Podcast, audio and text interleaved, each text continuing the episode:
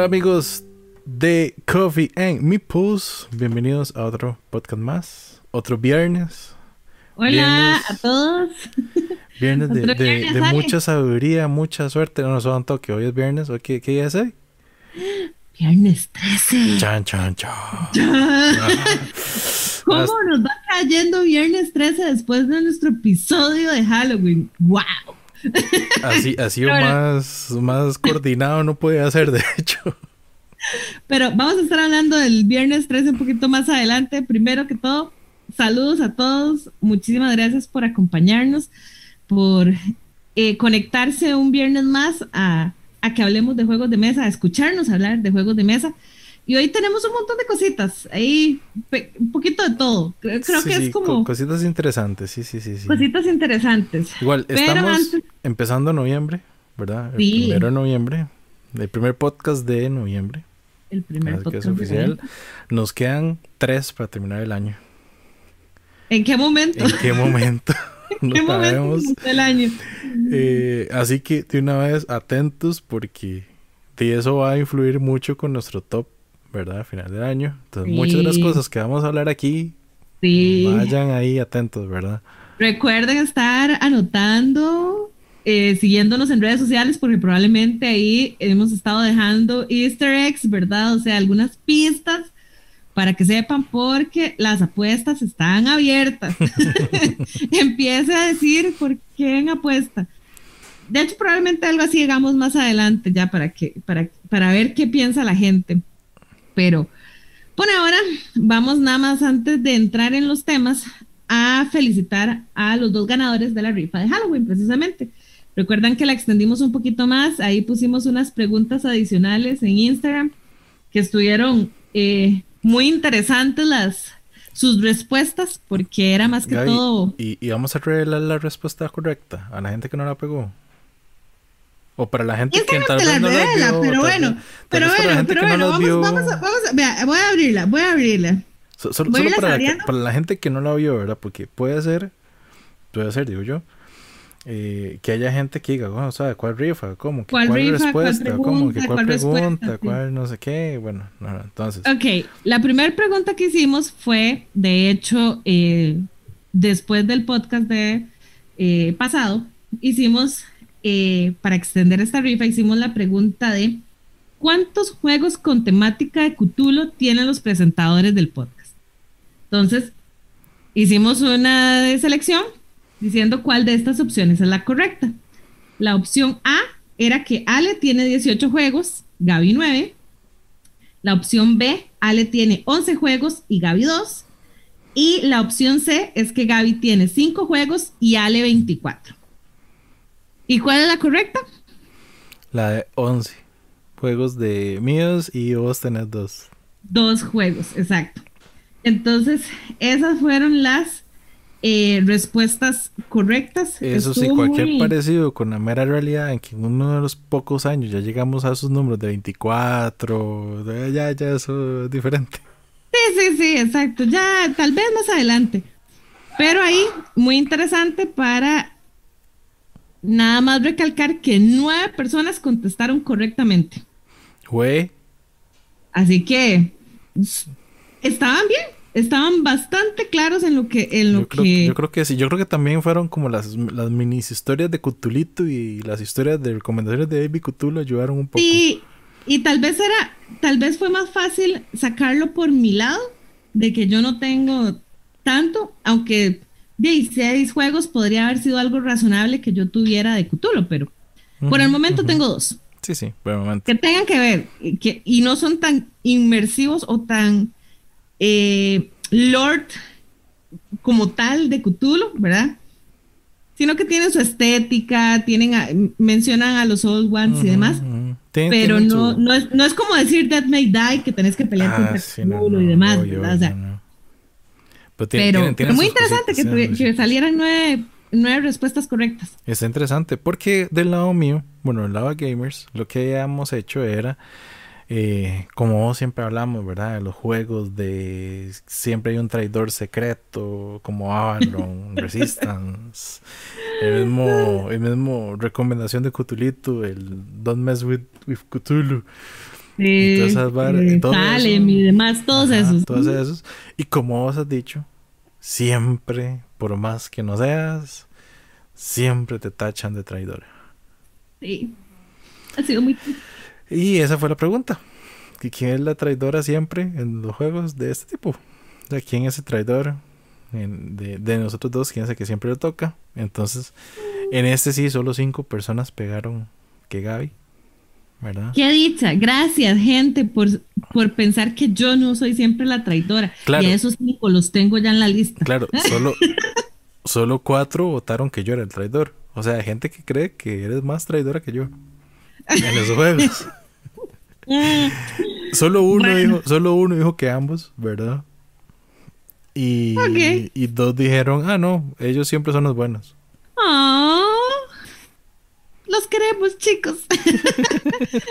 Están en la lista de, los niños buenos del niño para que les traigan mucho Sí, los niños buenos para que el niño me, los chinee ahora a final de año. Exacto, pero, muy interesante, muy interesante. Esas fueron las preguntas, cositas. Pero esos cinco están en mi lista negra, ¿verdad? Que lo sepan de una vez. los ah, cinco. Bueno, ahí. Ah, entonces, no, bueno, voy a pasarte la lista ahora al final para que veas quiénes eran, porque. Exacto, para apuntarlos en la libreta negra. Nada más, nada más voy a decir que Alex es un. eh, perdón. ¿Alex? Perdón, no. No, no, no. No, no, no voy a, no voy a hacer este. ¿Cómo es? Eh... Amiga, ¿qué has hecho? no hacer cruce de universo, tío. Ay, pero estuvo, estuvo vacilón. Estuvo vacilón. Más bien, muchas gracias a todos los que participaron en las rifas.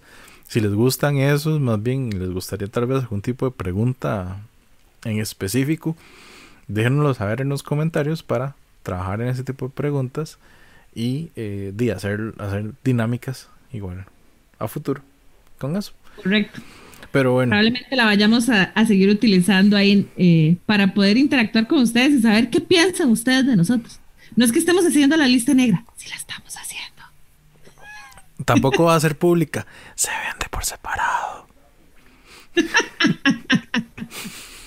Pero bueno. Pero bueno.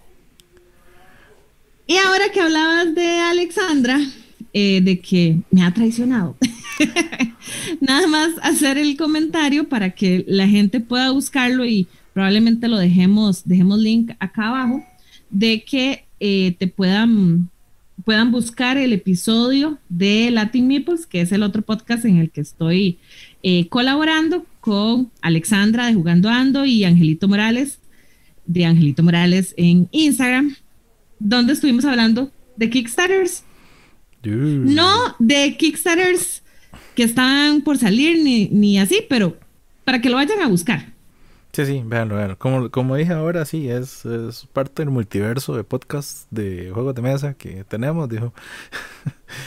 pero, pero sí, sí, vayan, búsquenlo. Ahí estuvo bastante amena la conversación, muy interesante. Igual yo, para que vean de mis historias, pues yo creo que historias hay. El conocimiento, para que puedan aprender. Es como eso, es como cuando uno encuentra un gurú, más o menos.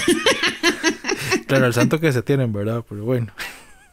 O sea, de nuevo, nadie se hace responsable porque ustedes se antojen y aprendan a caer en las garras de darle clic, ¿verdad? A ese, botón verde que dice backer y, y, te llama tanto, o sea, que es como un imán. Sí, sí, no, no. Exacto, pero bueno, eso, eso por ahí. Comentario nuevo aparte. Ahora bien, ya lo dijimos al saludar. Hoy es viernes 13.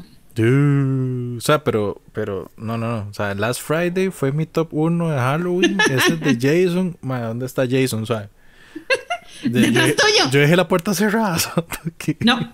Ay, Dios. Está debajo de la cama. con razón sentí algo que me estaba tocando el pie. Exacto. Ahí anda Jason. Ahí anda Jason, qué madre. No, y pues di, existe, ¿verdad? Este tema de que el viernes 13 es de mala suerte y que no sé qué, y todos los mitos que existen de ese día. Y pues yo nada más eh, le comentaba a Ale que quería como, ok, aprovechemos que nos cayó justamente ese día para hacer el comentario de qué mala suerte tenemos en juegos. Y de hecho yo voy a empezar con una que es muy chistosa. la mayoría tal vez lo sabe, pero es con un juego de Push Your Luck, donde no tengo nada de luck, o sea, no tengo nada de suerte. O sea, presionar la suerte, un juego de presionar la suerte donde mi suerte es nula, no existe. Es como no, nunca se ve, nunca se ha visto. Es como olvídelo. Olvídelo. Que es Quacks of Quedlinburg o en español Pócimas y Brebajes. El juego me encanta. El juego me ha vuelto loca. De hecho, yo no esperaba tanto del juego cuando, lo, cuando me lo regalaron, porque fue regalo de cumpleaños de este año, a inicios de año casi. Y cuando lo jugué me encantó, pero yo decía, bueno, ahí sí, no tuve suerte la primera vez, jugámoslo otra vez. No tengo suerte. Algún día, algún mes. Otra vez, otra vez. No, nada, nada. O sea, y no, no hay forma de, no importa el grupo con que lo juegue, no gano. O sea, no gano. Yo estoy maldita en ese juego. O sea, es la maldición. Literalmente que estás invicta en ese juego. Invicta con el último. Bueno. No has ganado, pero. Exacto, pero no en el último lugar siempre. Eso es lo bueno. He logrado sobrepasar el último lugar un par de veces. Ah, bueno. Entonces, tengo esperanza de que realmente algún día lo logre. O sea, es, es como eso que uno ve y dice, bueno, tal vez no lo gane, pero si quedo de tercero ya es una ventaja. El segundo lugar ya uno lo ve así como... como eh, o sea, el segundo lugar me ha pasado cuando lo juego solo con Juan. O sea, es, la única. ajá, somos, exacto, y ya, y olvídelo. O sea, pero después de ahí, eh, mínimo es el, el 3 o el 4, ¿verdad? O sea, el 3 es ya, yo dije, wow, no quede de última. Eso es todo un. Un logro. Todo un hito, o sea, todo un logro, realmente, realmente. Yo tengo uno, yo tengo uno que me duele que esté ahí, pero es que cómo me cuesta ese bendito juego, rajado. Hasta en solitario me patea, digamos. Oh, ya sé cuál es. ah, tengo que hablar de esa hermosura de juego de Ara. El juego de civilizaciones es muy sencillo, muy sencillo, demasiado bueno, súper recomendado. Pero cómo me cuesta tratar de ganar en ese juego por todas las condiciones. Es que el juego, por todas las condiciones, por todo el. La ensalada de puntos que tiene el juego, por todo, todo, todo lo que ofrece el juego. A mí se no sé, no es que me, vuelve loco, me vuelve loco. todo. Cuando veo que una estrategia me está saliendo bien, me voy por esa y creo que ahí estoy sacando un montón de puntos. Y cuando me doy cuenta, la otra gente tiene otro montón de puntos en otra vara y yo quedo así como, ah, pero, o sea, Cultura, cultura es lo que siempre me quedo abajo. O sea, cultura es lo que nunca, nunca logro hacer nada con cultura. Sí, o sea, y yo que solo lo he jugado una vez contra vos, fue muy divertido no quedar de última y verte perder. sí. Sí, esa, esa, esa fue caída libre también, ese día. Sí. Sí, hubo, Yo lo he jugado, sí, como cinco veces ya lo he jugado, contando el solitario. No, el solitario yo mejor igual si quieren verme sufrir, vean el video. Ahí el video, ahí está. Ahí está en el canal, pero... Veanlo sudar. Dios, qué, qué decisión más difícil. Bueno, yo tengo también un juego de civilizaciones que tampoco logro ganar. Lo he ganado una vez nada más y debo decir que fue realmente un golpe de suerte, sabes que lo gané. Y ese Seven Wonders Duel. Uh. No puedo, no puedo, trato de, a mí me dicen, pero usa la estrategia de ciencia. La trato de hacer y me gana Juan primero con militar. Ah, Entonces, ah, no, pero váyase militar. Trato de ser militar, me gana Juan con puntos y yo nunca llego a ganar, a terminar el juego en militar. O sea, es como, give me a break, ¿verdad? Por favor, ya, paren, paren. O sea, el juego es muy bueno, pero yo soy pésima. O sea, yo, yo, tengo uno, tengo uno igual que ese ese es terror, pero para más de uno, digamos, de grupo de, juegos que tengo, de varios de los grupos de juegos. Hay uno que nosotros le decimos, de tema, le tenemos apodo al juego y todo. Es un cooperativo. Oh. Caja en lata. ¿La isla? No, ese es el más fácil de todos. El desierto. El desierto. El desierto prohibido. ¿Qué? Nosotros le decimos, este, ¿Cuál es el código que tiene el, el código que tiene ese juego es es como el, el, desierto, el desierto imposible, digamos. Es el desierto imposible. ese juego, pero ustedes no saben, gente, no saben, lo hemos jugado con la N cantidad de combinaciones de personajes que hemos hecho. Hemos hecho hasta la estrategia de los mismos personajes, de cómo encontrar las piezas y todo. Y siempre, la última pieza siempre nos mata el juego. Terminan enterrados todos. No, y además, a veces dejamos una loseta así como, ma, esa loseta no nos importa. Y termina siendo un, un Empire State de pura arena, ¿verdad? donde nadie puede entrar por ahí, entonces siempre lo rodeamos, o sea, hacemos de todo, así todo lo posible para tratar de ganar ese juego y nunca, nunca lo hemos podido hacer. Y el único cooperativo así difícil que hemos dicho, lo ganamos apenas, apenas, apenas, apenas, apenas. Y creo que fue con el único que así literalmente rompimos la racha, lo ganamos, cerramos la caja y nunca más en la vida. Nunca más, ya lo ganamos, ya, hasta ahí. Rescate. Rescue, el de, el, de, eh, bomberos, El de bomberos. Wow. Porque ese también. Oh, por Dios, es un juego. es un juego de bomberos que la probabilidad de sacar el fuego es con dados. O sea, dados, yo. Y, que hasta ahí llegamos. O sea, ¿a quién, se, ¿a quién se le ocurrió, digamos? El mismo fuego en el mismo lugar, como cinco turnos seguidos, hace explosión como cinco veces seguidas. Sí, no. Jamás, era, imposible. Esa vez que lo ganamos, e, era, no sé, era como si Costa Rica hubiera ganado el mundial, una cosa así. la celebración, o sea, casi se van a la, a la plaza de la democracia y todo, o sea. Sí, yo me imagino todos ahí saltando y brincando en la fuente para allá, alzando la cara. Ahí sin camisa lo todo. todo el mundo como, ay, ¿qué, ¿qué les pasa? Esta gente está loca. Fijo, fijo. Qué chistoso cuando me decís el tema del, desierto, porque es cierto, es un juego bastante difícil. Y creo que yo la única vez que lo he ganado fue jugándolo con mis dos sobrinos, la hija de mi prima, que es de la misma edad que mi sobrino mayor, y yo. Y yo dejé que ellos fueran los que me dijeran qué hacer. Yo dije, yo no me voy a meter, no voy a, yo quiero que ellos aprendan, digo, si no lo logramos, no lo logramos, todo bien, pero quiero que ellos aprendan, entonces no quiero ser la jugadora alfa que les dice, no, mae, haga esto, no, muévase acá, uso esta carta, etcétera, ¿verdad? Yo me quedé callada y simplemente los dejé que ellos me dijeran y lo logramos, lo logramos, así que a veces hay que, o sea, a veces es que definitivamente, y las siguientes veces que ya han habido más adultos, como que ahí hay, un quiebre. Yo creo que los chiquillos están configurados de una forma tan diferente que pueden lograr esos, esas trampas y esas cosas de una forma y, ver creativamente soluciones de otra forma. Así que de ese lado me, hace mucha gracia. Sí, yo creo que es más por eso, porque te lo juro, o sea, nosotros...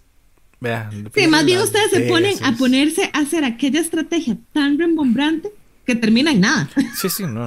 Al final, de hecho, muchas cosas dijimos, y usted se lleva esto y tiene esto, entonces su turno hace esto y eso. Cuando llega el turno de esa persona, olvídate, o sea, tuvimos que cambiar todo el plan. Todo porque, salió la carta del viento con la arena hasta el alma. Y de hecho, curiosamente, la misma, los pasó las primeras veces hace años. Estoy hablando de gente hace años, cuando salió Pandemic. Años. Pero cuando salió Pandemic, estamos hablando de la primera edición de Pandemic que había llegado y todo, juego cooperativo y todo el mundo, ay, qué chido este juego, bla, bla, bla, bla. Igual, con un grupo de gente fue igual. Lo jugamos cuatro veces seguidas para encontrar cuál era la mejor estrategia para ganar el juego. Y cuando lo logramos ganar, fue erradicando todo. O sea, lo hicimos así, a full, erradicando todas las cuatro virus, todo, todo, todo, todo, todo. Wow. O sea, algo que nosotros mismos dijimos, ya, ahora sí, ya. Rompimos el juego, listo. Ya, guardemos. No se van a abrir. Qué chistoso, eso está interesante. Sí, la mala suerte en juegos también vende mucho de, del estilo de juegos, porque hay veces que uno tiene juegos de dados que igual, si no hay forma depende de la mano. Sí, de hecho, ahora que mencionaste vos tu suerte y tus dados, hay, eh, tal vez no es en juegos de mesa, pero sí es como muy interesante y chistoso en juegos de rol, cuando logras tener, hacer una tirada de con ventaja, que es tirar, por ejemplo, dos dados de 20 para sacar y poderte quedar con el número más alto y que en ambos dados salga un 1. Lo he visto. Sí. Pasa. Sí, pasa. y créanme que cuando pasa del lado del DM, del Dungeon Master, Ah, del que está es atrás, o sea, sí. usted siente que se muere. O sea, dice, ¿cómo va a ser posible que tengo este mega monstruo, este bicho o este boss que ya va a acabar con mis jugadores? Tienen toda la ventaja del mundo. Dos Boom. unos. No, Dos de unos. hecho- o sea, ¿cómo? Yo me a analizar, me pongo a analizar así en el pasado. Digo, ¿qué hice mal en mi vida? O sea, ¿qué hice mal para merecerme esa suerte en los dados? Una época cuando yo me sentí ofendiste. mucho. No, no, es que no- ese es el punto, no sé, pero una época cuando yo me estaba muy, muy metido en HeroClix, que yo llegué Ajá, ajá. literalmente a ganar los dos torneos más grandes que daban figuras colosales, que eran figuras así enormes, así, pero Divinas, enormes. más ajá, pequeñas ajá. que Baby Cthulhu, pero igual grandes. Pero eran enormes. Eran sí, enormes para el ajá. estilo de juego y súper limitadas, digamos, eran solo premios de torneo y era una racha de torneos que había que ganar para- y yo esos dos los gané. Y entonces era, una, era un momento que tenía una Wow. racha de suerte, pero buenísima, así, pero buenísima. Yo tenía un equipo, puede ser una cochinada, así, figuras súper sencillas, que llega a hacer buenas tiradas. O sea, siempre, siempre había tiradas que no falla, pero llega a tener buenas tiradas que eran así las claves para lograr lo que tenía que lograr. Guau. Pregúntenle a la gente de Clicks es últimas veces. O sea, casi que si yo juego la primera ronda. Todo el mundo sabe que, ay, sí, sí, sí, póngame con quesada para ganar. De hecho. Rapidito. es curioso porque un torneo puede ser 3, 4 rondas. Sea A cual sea, la- no, sea cual sea la ronda que sea, solo hay una ronda que todo me sale bien. Pero yo no sé Y si es la primera, la segunda, la tercera, la última. O sea, Ese no sé es el cuál detalle, es. no es sabe que no sé cuál es. Pero solo hay una que todo me sale bien. Y hay otra que todos, par de unos, par de unos, par de unos, olvídate. Tome, tome. O ocupa un 7 para pegar 6. No, no, ya ocupo un 6, manda huevos, es un 6, tiro 5. No, otra vez, voy otra vez, un 6, 4, 4, 4, 3, yo. O sea, No, ¿qué? pero ¿qué? ¿Por qué, gente? ¿Por qué? Sí, sí, no, no, no. Es, es, es curioso, pero sí, la mala suerte. Creo que depende del juego a uno Sí, se sí. le puede pegar. Bueno, de hecho, eh, me, me hicieron un comentario hace poco, ¿verdad? Por que unos amigos que están jugando D&D y que el fin de semana, pues uno de ellos tiró bajísimo, ¿verdad?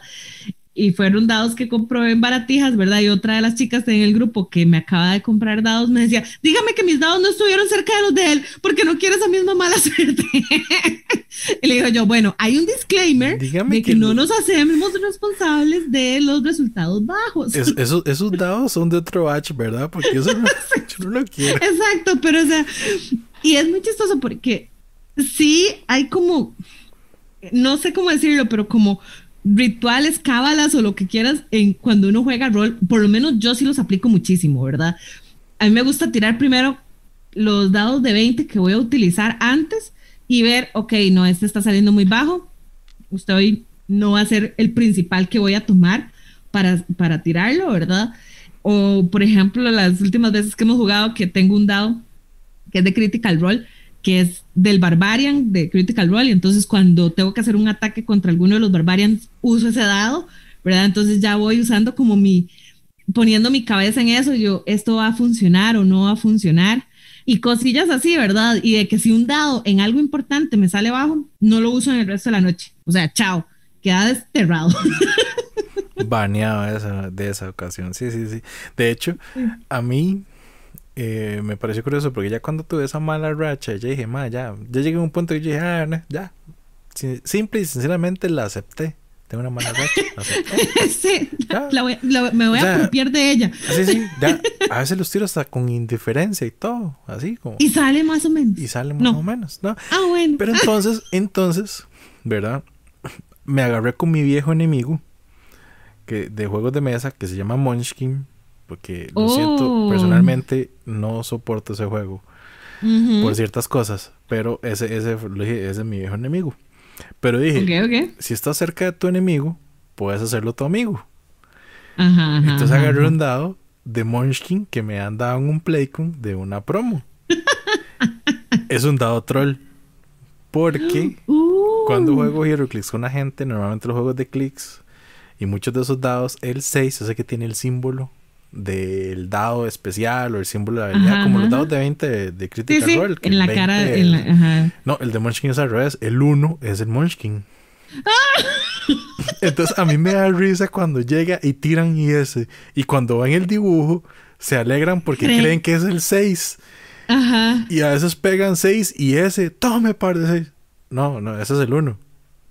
No, es como que, no, sí es el 1. Agarran el dado, le ven la, la otra cara y ven que el 6 atrás y se quedan así como, no, o pegan un 1, o sea, ocupaban un 7 y pegan uno y ese y se quedan, ahora sí lo pegué apenas 7. Y yo, no, par de unos.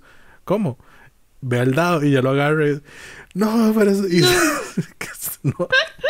Entonces, sí, Sí, es el dado apoderé- troll. Me Es apoderé el del troll, dije, madre, ya me apoderé de mi suerte, no me importa, sea lo que sea que salga, ahí va a ser No, pero troll. está buenísimo, está buenísimo. o sea, ustedes entienden con lo que yo juego de vez en cuando, ¿verdad? Nada más escúchenlo, ¿verdad? Na- Nada más eh, agarren volados para que vean. Cuando me dan bueno. con ese dado en la mano, no me lo pidan. Espero que nos estén poniendo en los comentarios cuáles son los juegos en los que tienen mala suerte o alguna historia de mala suerte en juegos o, O con los juego, dados, que es el más juegos típico. así, el típico. El juego, como nos pasa a nosotros, es un juego que uno ama por el juego, pero, o sea, jamás, jamás puedes ganarlo, por más que Algún ames día. Pósimas, algún día serás Algún mío. día. algún día te ganaré. Pero bueno, Ay, sí. Eso es nuestro viernes 13. Y Viernes 13 de noviembre. de noviembre. De nuevo, se nos está yendo el año. Qué noviembre, noviembre incluye otro tema que mucha gente empieza a darle cabeza desde ahorita. Y por eso vamos De a decorar de eso. Navidad, no. No, ese es tema de gente que hasta, hasta septiembre ya empiezan a decorar de Navidad. Bueno, yo. Que ni Halloween ¿Todavía? respetan. Hay gente que ni Halloween Ajá, respeta. exacto. O sea, Y eso, mm, mm, perdón, me duele mucho. No, yo no, todavía no he también. quitado mis decoraciones de Halloween, para que sepa. Digamos que ya empecé mis celebraciones navideñas, pero ¿Cómo? de la forma como tiene que ser. Tamalito y todo. Tamal y rompope. Ah, sí, sí, fijo. fijo. O sea, yo pregunté que si esa era la forma de iniciar Navidad y nadie me dijo que no. Así que Ah, bueno. así la. Perfecto. La mía es cuando empiezan a llegar las cajas a la casa. Ah, no. ah, no, ¿qué eso? Ah, no, es, eso es casi todo el año. Ah, no, mentira. Eso es una vez cada 15, 22 Cada- días, cada- digamos. Una vez al mes, por lo menos, dice uno. mínimo, mínimo, en los meses bajos. Pero no, noviembre Pero no. normalmente es. Tiene un temita muy simpático. Ajá, es época de Black Friday. Sí, sales. Gente, Sales. Baratijas tiene sales en este momento. Uh, genial. y de hecho, y de hecho, ahí, para, para traerlos un poco en contexto, hay gente que nada más dice así, Black Friday, ¿por qué te descuentos? Y no sé qué, y se agarran al modelo, entre comillas, de Estados Unidos, porque Eh, es una actividad que pasa en Estados Unidos, pero pasa igual muy apegado por el Día de Acción de Gracias también. exacto. Y también porque en Estados Unidos el corte fiscal normalmente es en diciembre, si no me equivoco. Entonces es el típico, como pasaba aquí, que antes el corte en octubre, entonces en septiembre no veía los descuentos porque tratan de sacar Sí. mercadería para... Para, alivianar. costos y, Sí, y sí, demás. Sí, sí, sí, sí. Temas económicos. Esas matráfulas que se hacen de vez en cuando. Ajá, eh, pero y ya aquí, ya uno se acostumbra a que los últimos, ¿qué? Cuatro años prácticamente, o cinco Sí, años. cinco años más o menos. Se ha sí. traído un poco más acá. Entonces vamos a De hablar. hecho, antes era así solo como viernes y ahora es casi todo el mes. Uno ve normalmente pues estas eh, ofertas y, y la verdad es que de, son, son muy interesantes y mucha gente de hecho ha logrado o ya tiene como esa mentalidad de, ok, voy a ahorrar cierta plata para esperarme a ver qué va a salir en noviembre barato, qué, qué, qué descuentos van a haber, etcétera, ¿verdad? Ahora, aquí sí les vamos a aclarar ahí el, el pie de página. No nos hacemos responsables por algún... No.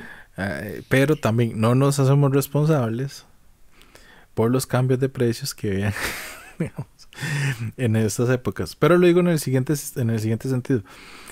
Black Friday, mucha gente, yo personalmente al principio era mucho de las barras tecnológicas, mucho de... no he sido de la loquera de pantallas, pero sí he sido de la loquera de algún audífono, eh, memorias, discos. Eh, un teclado, eh, cosas así. Algún mouse que me llame la atención, algo así. O sea, cosas así es lo que siempre buscaba en Viernes Negro. Hasta hace poco que obviamente ya empecé obviamente a buscar más juegos de mesa. Entonces, no es que aquí van a agarrar el típico de de como pasan ciertos supermercados de franquicias estadounidenses que hay en Costa Rica, que no voy a decir el nombre, que la gente cree que le, sube el, no, el precio y cuando llega Viernes Negro le bajan el precio estándar porque lo subieron el día antes, ¿verdad? sí, sí, y que a veces hay pruebas de eso y la gente lo está viendo por toda la y es como, ¿es en serio? Ajá. ¿Really? o sea, de, verdad quieres que me coma el cuento? Sí. Normalmente en juegos de mesas es diferente ahí sí es muy difícil realmente tratar de comerse esos cuentos, como dice uno. Y creo que es por el tipo de mercado. Creo que el tipo de mercado es el que rinde esas cosas. Pero para no entrar en mucho detalle con eso. Obviamente nuestros wishlist y todo lo que hemos perseguido durante años, durante el año y años anteriores y todo. Sí, de hecho estaba revisando los de qué años son los juegos, pero ya, ya. Sí, tenemos un wishlist interesante. Ah, o sea, nosotros tenemos wishlist. Obviamente tenemos wishlist de cosas que queremos tener en algún momento de la vida, ¿verdad? Y también hay un wishlist de Black Friday. O sea, que a veces uno dice, ma, es que en Black Friday quiero específicamente eso. Y eso es lo que vamos a hablar ahorita. Realmente. Sí, es como que es como los juegos que esperamos que para Black Friday, ojalá estén más bajos que el precio que ahorita tienen en, el mercado, digamos. y tal vez es por el hecho de que uno diga, ah, ese juego me gustó en algún momento o me llamó la atención en algún momento y tal vez ese precio no lo quería conseguir, pero si baja de precio me llama la atención de poder conseguirlo un poquito más barato o de alguna forma un poco más económica, por así decirlo. Pero igual. Sí, exacto, o sea, o cuando lo he querido, me he terminado con algo más porque me urgía más o porque estaba más barato eso otro que compré en el momento. O sea, son, son muchas cosas, ¿verdad? la, la, la, esperanza es que estén más baratos o... Y el detalle es que puede ser que estén con muy buenos precios en diferentes tiendas cuando llegue el momento del Black Friday. O sea, eso todavía no lo sabemos. Eso, todavía uno no lo sabe, es muy difícil. No, no, han salido, gente, no está la lista oficial de qué son los precios de Black Friday todavía. Hay algunas tiendas que casi todo el año están con ofertas y demás, entonces uno se imagina que puede haber buenos precios, pero tal vez no el que uno quiera, ¿verdad? Entonces hay que estar como monitoreando ahí muy encima a ver qué va a pasar. Pero para nosotros, esta, este pequeño capítulo que le vamos a llamar el wishlist de Black Friday. Este pequeño espacio, el wishlist. Como el que tenemos así bajo el ojo, personalmente, que uno diga, ok, si este baja, o sea, si baja, le entro. Eh, o lo pienso dos veces, no, no, no. Si baja de tanto, le entro. Y a eso no empieza en eso, pero bueno. Sí, sí. que, lo, ha, puesto en el carrito y quitado como unas 80 veces. Yo voy a empezar con el más imposible. Diga. Pero el, el, que, el que siempre, o sea, le he tenido el ojo desde hace años. Es un juego que le tengo el ojo desde hace años. Oh. Pero es el Star Wars Rebellion. Oh.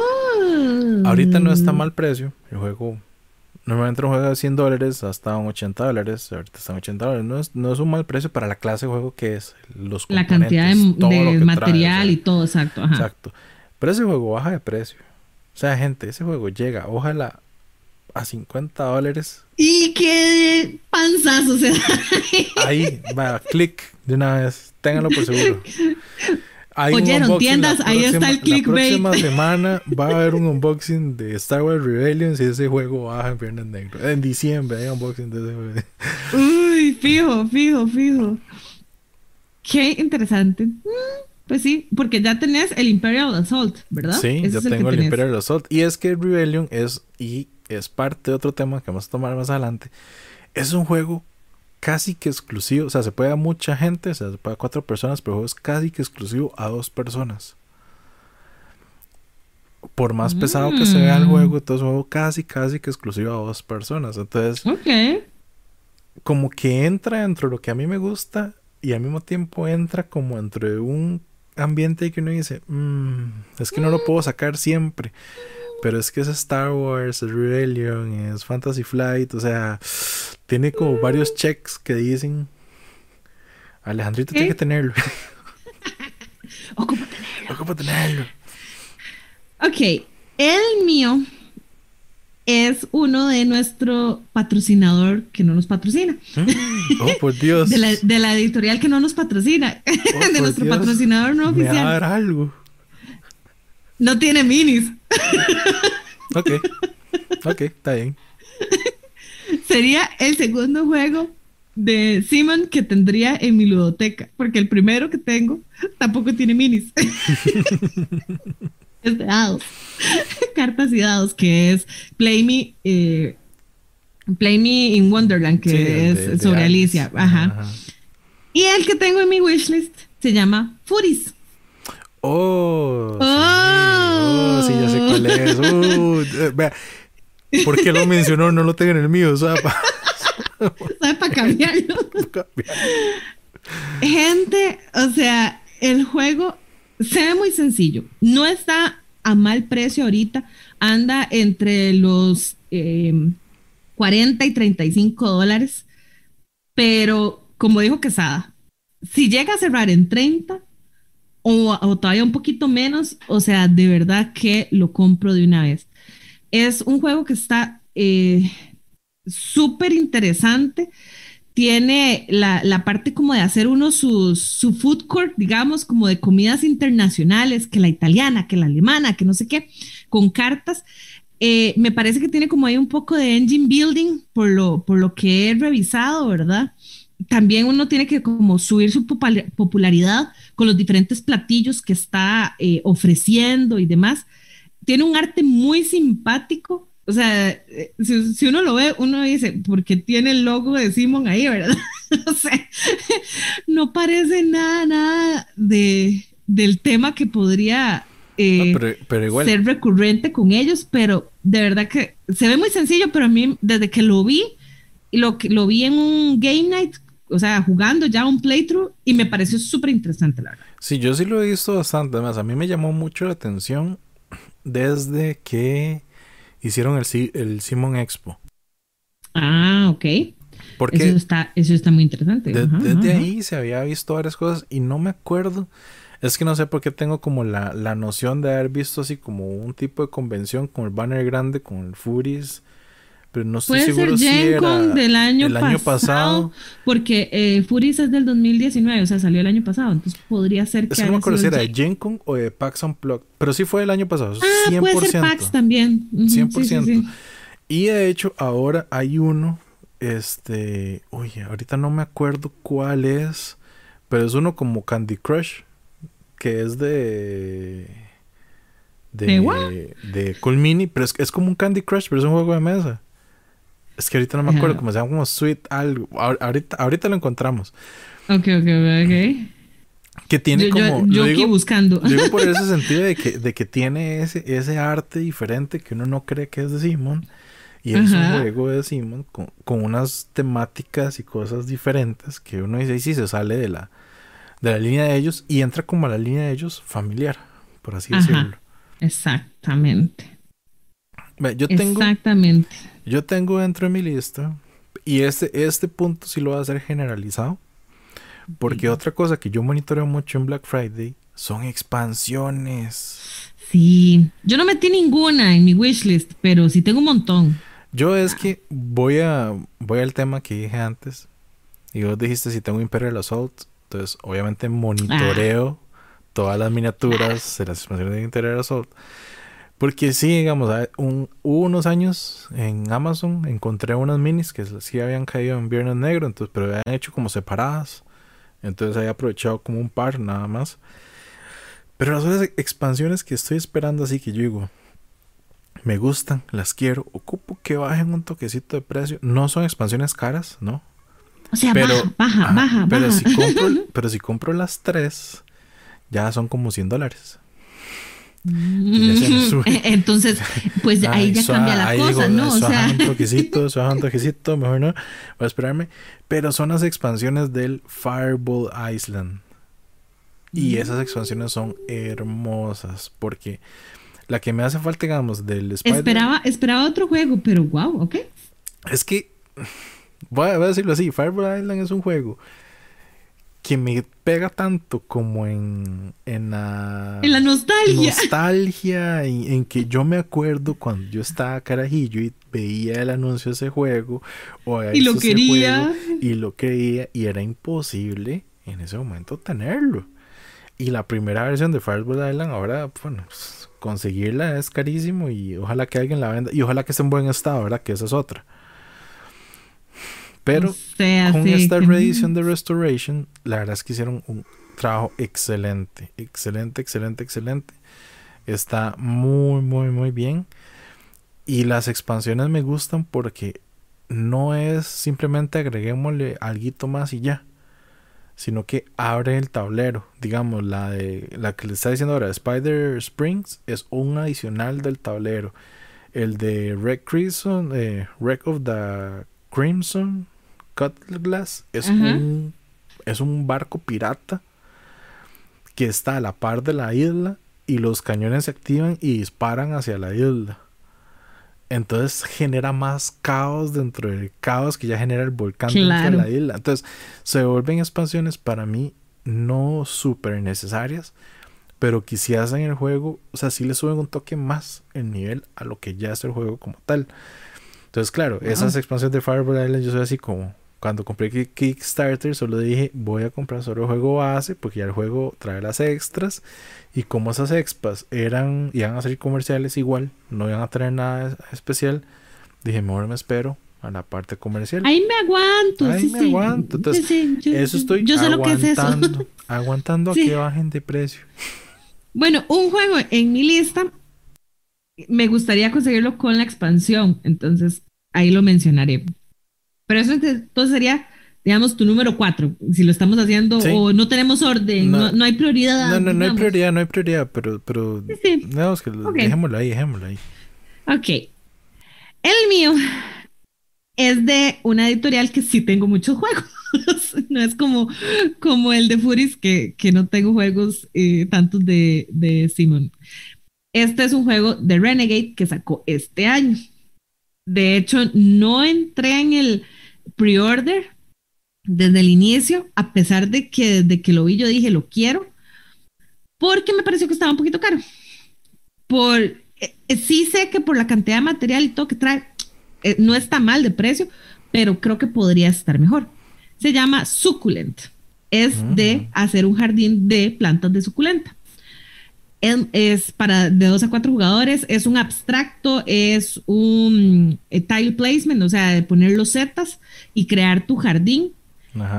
Tiene un poquito del aire en lo que es armar el tablero, tal vez a los juegos de eh, Uwe Rosenberg, ¿verdad? Que tienen que ver así con, con temas de plantas y demás pero no, no está la, parte de cómo tiene que escoger uno las, las plantitas o las suculentas, no es para nada igual. Y es más que todo como un set collection de ciertas plantas que ocupas hacer y de ciertas eh, como gotas o diamantitos o gemas que vas recolectando eh, durante el juego. Entonces, eh, a mí me gustó, desde que lo vi, me gustó muchísimo. Sí ha estado muy caro, en algún momento estuvo como hasta 45 dólares. Creo que ahora se puede conseguir como a 36, mm. 35, dependiendo de la tienda. Pero igual, eh, si llega a estar como en 29, creo que ahí sí, ese sería como el precio justo, me parece, para, para tenerlo. Pero sí ha estado en, mi wishlist desde, desde que estaba en pre-order, digamos, que eso tuvo que haber sido como en enero, febrero de este año que fue cuando lo anunciaron y yo, ay, qué lindo se ve, qué lindo se ve. Y, y la verdad sí, ya he visto gameplays y, y sí me llama mucha atención. Entonces, esperemos que vaya. Es interesante, es interesante. De hecho, ah, no. Yo, mi próximo, mi próximo, sí es de Simon. Ah, Ah, bueno, ya decía yo. Voy a aprovechar, voy a aprovechar para, porque ya lo encontré. El que hablo es uno que se llama Sugar Blast. Es como un Candy Crush. Vamos a buscarlo. Vea, el arte es súper lindo, súper bonito, pero no, ese, ese no está en, en mi wishlist. El que está en mi wishlist es el Wacky Racers. El de, la, el de los de Carros Locos, digamos que es la, serie De, de, Cartoon, de Cartoon Network, no me acuerdo. Pero ese, ese Wacky Racers me ha llamado muchísimo la atención. Vea, gente, yo desde que lo anunciaron y todo es más, cuando anunciaron que estaba la edición de colección que venía con los carritos pintados y no sé qué, yo casi, casi hago así pre-order, todo, yo lo voy con eso. Cuando vi el precio dije, aquí. Siempre no, siempre no. Que no, no, mejor no, mejor me espero. ¿Por qué? Porque esa edición, bueno, obviamente esa edición es la que es difícil de conseguir ahorita, digamos. Pero dije, por los carros pintados y porque la caja es diferente, la verdad es que los carros los pinto yo, así que no importa. Algún día, pero sí, los pintarás vos. entrarán a la cola de espera. Es que era mucha la diferencia. O sea, era la edición de lujo 80 dólares. Y la edición normal 45. Uh. sí, es mucho. Era mucho la diferencia. Me parece que es demasiada la diferencia. Ahorita el juego anda en 33 dólares. Está bastante barato. Pero es un juego que igual. Si ese juego llega a bajar a 20 dólares, una cosa así, digo, hágale, venga. Démosle de un solo. De un solo. De un solo. Porque igual, Cool Mini, obviamente yo tengo varios en la lista de Cool Mini. Que, que. Sí, me imagino. Que tal vez si uno dice, sí, sí, no son juegos. No son juegos normales, pero igual cuando salieron tienen como un precio. Que yo digo, mmm, bueno, mejor me espero. Pero Rocky Racer es ese. Yo me estoy esperando. A ver si acaso baja. Pues ya nos daremos cuenta en 15 días.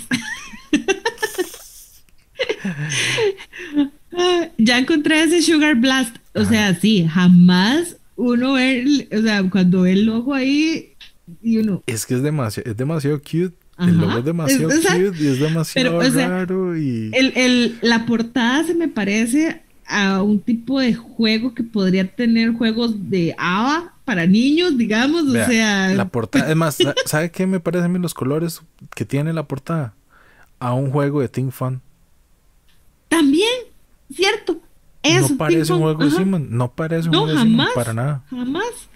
Qué chistoso. Pero bueno, ahí está. De hecho, todavía está sin calificación. Debe ser que muy poca gente lo tiene. No, es que está por salir. Era como ah, un lanzamiento, Era como un lanzamiento este año, pero no sé al final qué. O sea, no, no, le, no le seguí el. La pista, no le pista. la pista, pero en la página de Simon sí está como un juego de 30 dólares, súper familiar, entonces está interesante. muy bien. Voy yo con el, el tercer juego que voy a mencionar. Y ya que estamos hablando de DD y demás, esto es un juego que me transporta a esos mundos de fantasía. No tiene dados, pero sí está como en ese eh, universo mágico porque tiene druidas haciendo hechizos con hierbas, tiene un necromancer y demás. Se llama Res Arcana. Es un juego de cartas. Es más que todo card drafting, eh, hand management, tiene un poco de take that cuando logras hacer como un buen spell o un buen hechizo eh, o un buen combo. El, juego trata como de hacer combitos, ¿verdad? Con, con, con las diferentes eh, cartas que logras conseguir y hechiceros y, y demás que logras eh, tener en, en, tu tabló, en tu tablero, ¿verdad? Que es como vas creando los tableros, vas gastando como ciertos recursos para activar sus habilidades y conseguir otras gemas que te van a permitir gastarlas para activar otros combos y demás. A mí el juego me parece increíble.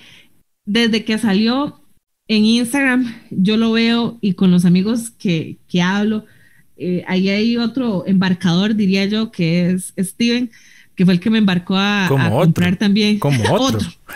Que me embarcó a comprar Haunted Mansion, que no lo he jugado todavía, pero espero jugarlo pronto.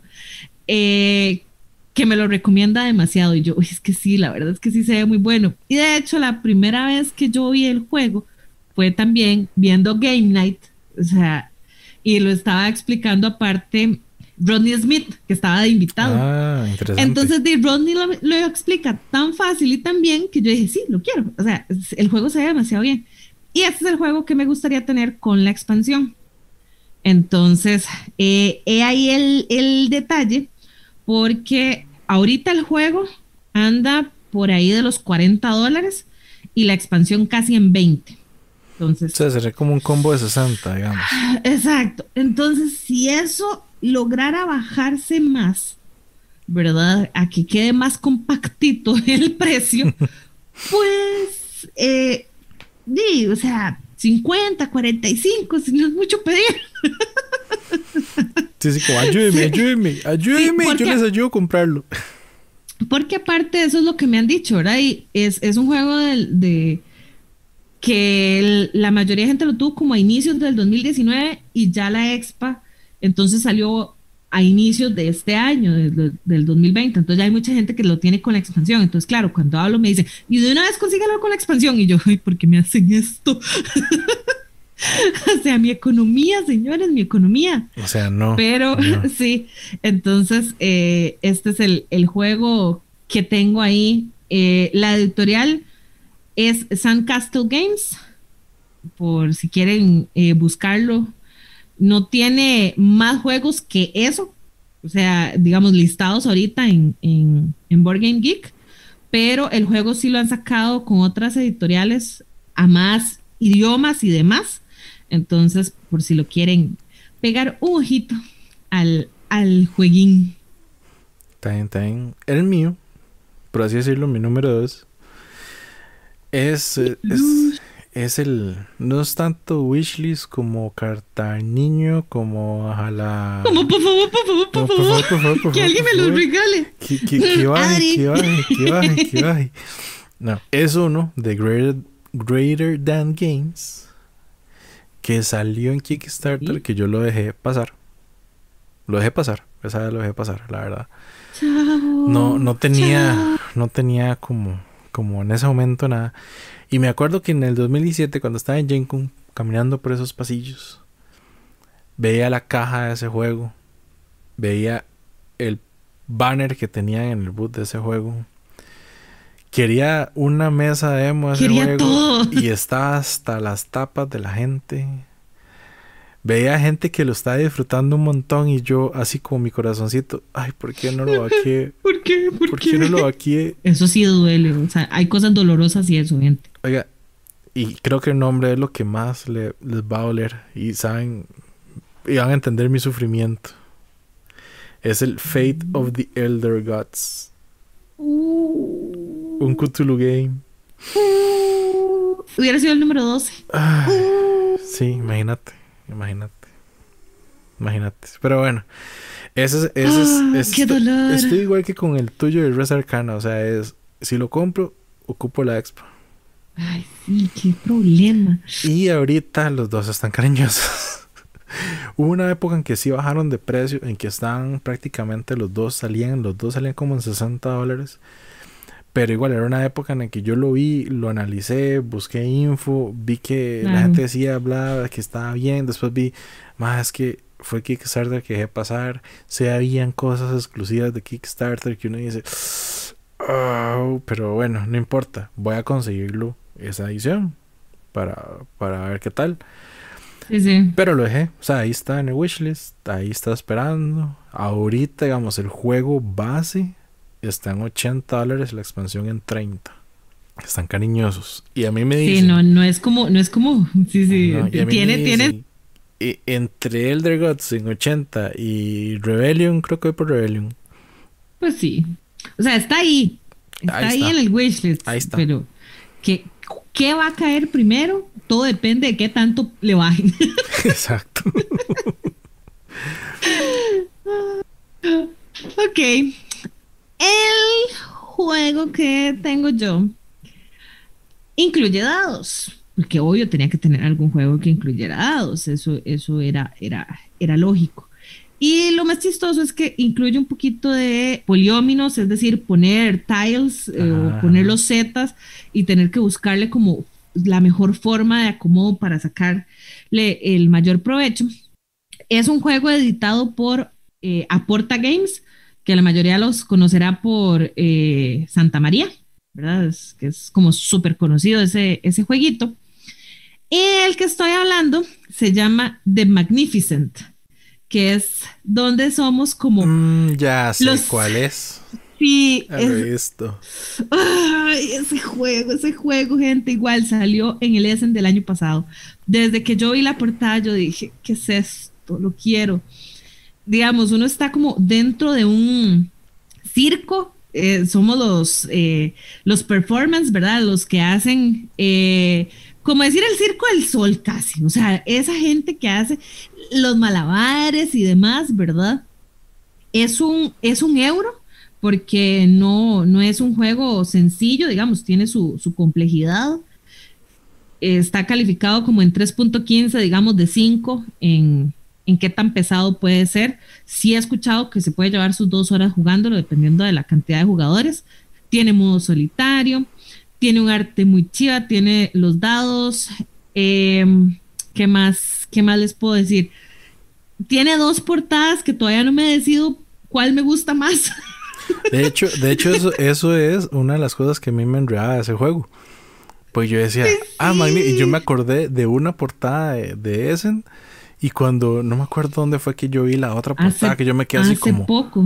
Eh, o sea, eso es una expansión. O sea, el juego ya tiene expansión. Yo, bueno, sí, la expansión salió en el Essen de este año. Ah, sí, pero. o sea, sí, salió en el Essen de este año, está bien. Pero es eso, el juego base, como tiene dos portadas para. Sí, tiene dos portadas. Todo depende de la, de la editorial. Ya se encuentra en español eh, de Magnificent ah, a través de, de, de, Arrakis. Sí.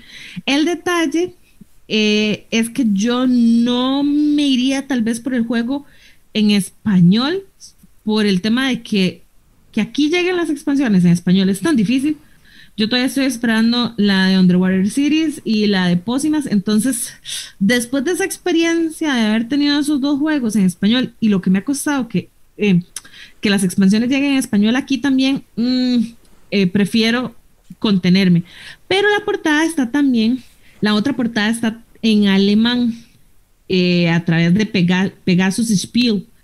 Entonces, una de las portadas es como en fondo morados con rojos, ¿verdad? Que es este malabarista, que es un chico haciendo el malabar como con, fuego. Y la otra portada es en azul, que es una chica como haciendo aérea, ¿verdad? O sea, un, tipo de, de acrobacia aérea y es hermosa. Es la, yo creo que es la portada que más me gusta. El problema es que esa portada o está en alemán o está en español.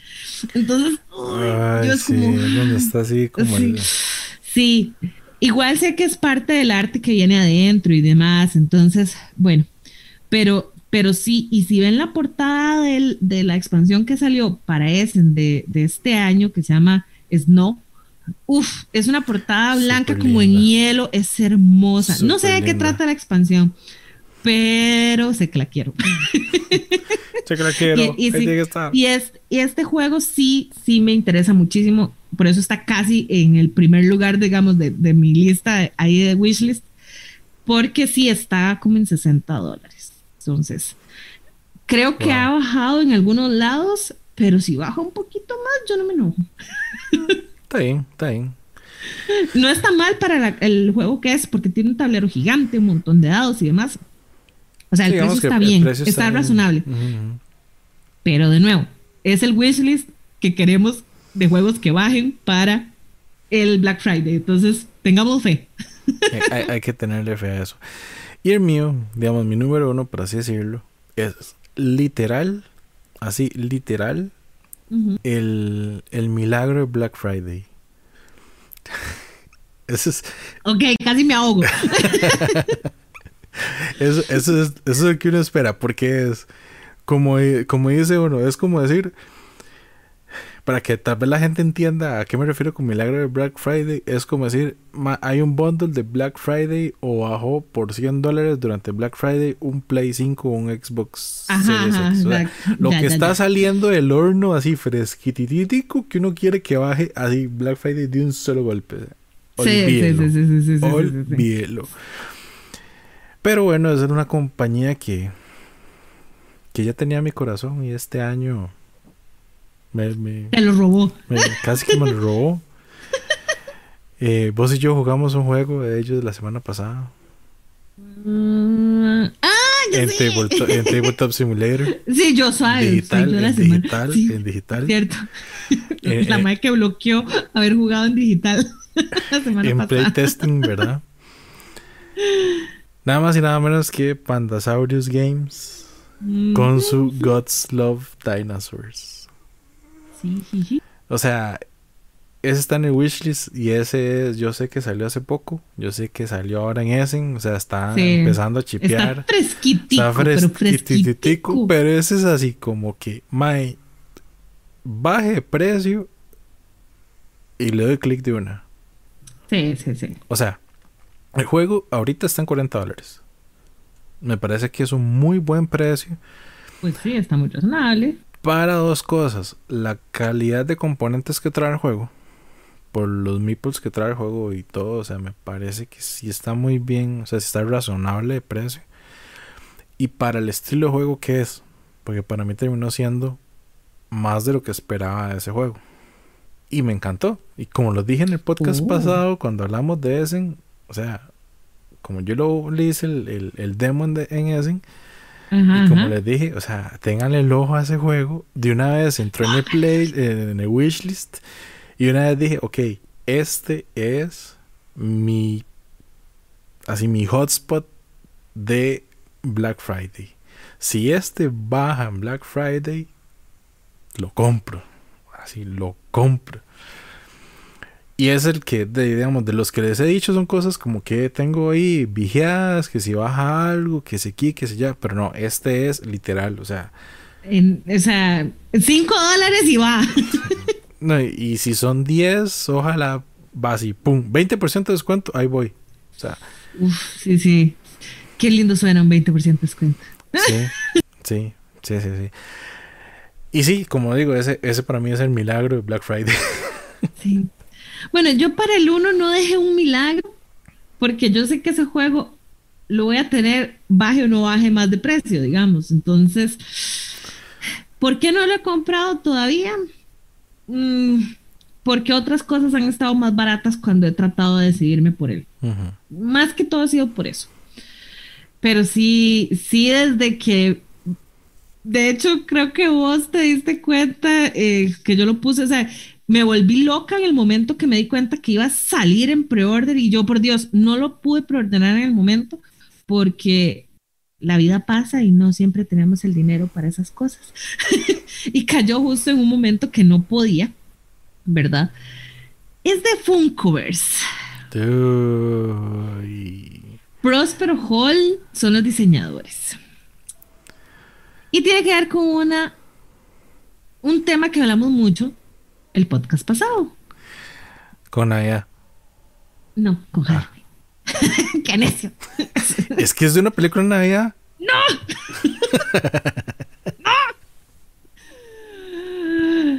Funkoverse The Nightmare Before Christmas. Lo quiero, lo deseo, lo necesito. Trae cuatro figuras y sé que después cuando saquen todas las demás figuras que vayan a sacar, fijo, las voy a querer tener. Ahorita viene con cuatro que es eh, Jack, Sally, eh, Oogie y el Dr. Finkelstein y el Wee brilla en la oscuridad. O sea, gente, brilla en la oscuridad. Pero Los dados que trae son dados exclusivos. ¿El que, brilla en la oscuridad es Chase o es normal? ¿Es qué? ¿Es Chase o es normal? ¿Cómo es Chase? Que Funko, acuérdate que hace esas cosas de que hace una figura Chase porque esa figura tiene algo adicional. Y creo. Creo que hay un Funkoverse. Ahorita no sé cuál, pero creo que hay un Funkoverse que tiene dos versiones. Y una figura es porque una figura es Chase y las otras y la otra versión son todas las figuras normales. Hmm, pues viéndolo en ambas tiendas que lo tengo, la caja trae al Oogie Boogie brillando. Ok, entonces, puede ser normal. No se puede ser normal. Creo que sí. Yo creo, que sí. Yo creo que ese juego, cuando sacan la expansión de cero, hablamos. Uy, qué emoción. Cuando salga la expansión de cero, hablamos perfectamente. no, o sea, yo lo quiero. Está increíble. El, el tablero es todo oscuro, todo dark. O sea, eh, está, está genial. Los dados, los que tenemos, algunos otros juegos, eh, podemos relacionar porque los dados son los dados que usa Oogie Boogie, digamos, en, oh, en su casino, ¿verdad? Entonces, son, son, son dados personalizados los que, él, los que él tiene. O sea, de verdad que fue porque no pude, no pude tenerlo antes, no pude hacer la prueba. No está mal de precio, está en 40 dólares casi poquito menos, un poquito más, eh, dependiendo de la tienda. Digamos, yo me he contenido de comprar Funkoverse hasta el momento, a pesar de la muy buena crítica. De hecho, recuerdo que en algún momento casi compro el de Harry Potter, el que trae, digamos, a Harry, pero me, me contuve y demás, ahí como esperando a ver qué, qué más iba a salir, qué más iba a salir. Y ya salieron con este y yo, no puede ser, sí, lo quiero, lo necesito. Entonces, eh, di, ojalá baje un poquito más de precio y ¿Cuánto, si ¿En cuánto dices que, lo estás viendo en otra tienda? Eh, digamos, ahorita está como en 37 dólares. Ok, en Amazon están 35. Entonces, sí, por ahí anda. Puede, puede ser que, que pueda bajar, porque cuando salió el precio eran eh, 40 dólares, 39.99, digamos, en, en, en pre-order. Entonces ha ido bajando de precio. Por eso yo tengo la esperanza de que tal vez para Black Friday baje más. o sea, es, mi corazoncito dice que tal vez sí se puede. Porque tal vez sí se pueda. Porque puede ser que sí se dé, ¿sí? Ajá, exacto. Entonces, por eso está ahí el Funkoverse de Nightmare Before Christmas. Con ese termino mi wishlist. Sí, cualquier cosa, si, si para después de Viernes Negro ustedes ven que ninguna de esas cosas se cumplió, ya saben que nos pueden regalar para Navidad. Exacto, o sea, esto aplica para la, carta al niño, eh, para cumpleaños atrasados, cumpleaños futuros, o sea, lo que ustedes quieran. Ustedes, ustedes, decían, solo porque no, les caemos muy bien, nos lo regalan. No hay problema. Sí, sí, cualquier dice uno patrocinio que quieran darle ustedes aquí al podcast, bienvenido. Exacto, les prometemos hacer unboxings, playthroughs, o sea, de todo. Sí, sí, súper, y va, va, a ser súper cuidado ese juego. Créanme que va a estar súper cuidado. O sea, pero ustedes no se imaginan. Pero sí, igual, bueno, ahí los wishlists de cada uno, bueno, no, no es que son interminables ni, ni nada, o sea, pero... Como nos dijeron, ah, no, casi no tenemos wishlists y los dos scrolleando como cuatro tiendas para ver qué era lo que teníamos guardado. No, y de hecho, yo, como, como me dijiste, no, y las otras tiendas, no sé qué, yo, ma, yo sé cuáles son los wishlists de mis otras tiendas. O sea, ¿Para qué me va a meter? Es el monitoreo de Imperial Assault. O sea, cualquier figura que baje en cualquiera de las otras tiendas va para allá. O sea, listo. Pero pues sí, pues sí. Pero sí, esa es nuestra lista. Y de nuevo, no nos hacemos responsables por lo que terminen ustedes pidiendo, comprando, ¿verdad? Y ojalá nos cuenten si alguno de esos está también en su wishlist. Eso me, me haría muy feliz. Sí, no, y también, también di cuál es, cuál es su, su wishlist o por lo menos su juego más deseado que ustedes dicen. Este juego yo lo quiero y si baja de precio, no lo, lo compro.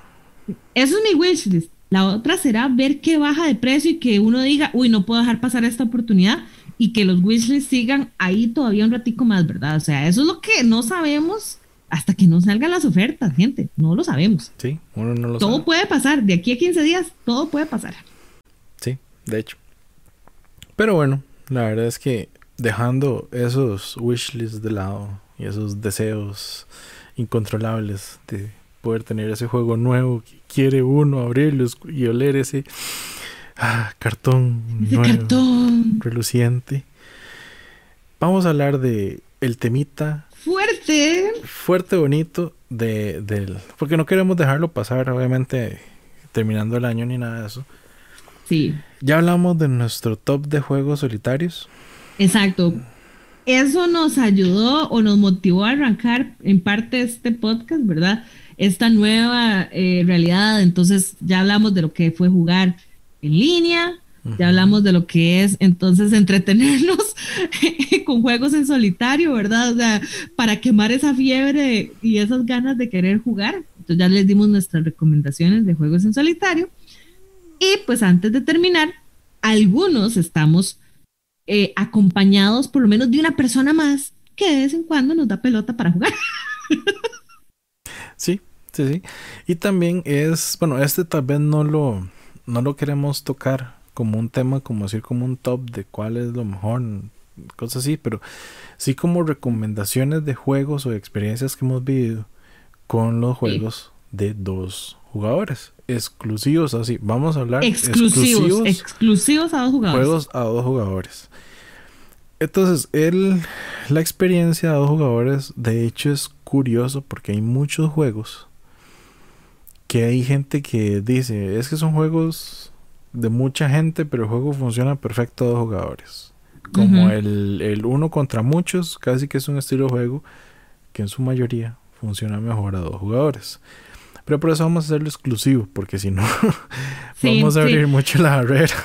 Yo, yo ahí sí voy a pedirles perdón de anticipo, porque hay un, hay un par de jueguitos que tal vez ya son un poco más viejos y que tal vez no sea tan sencillo conseguirlos.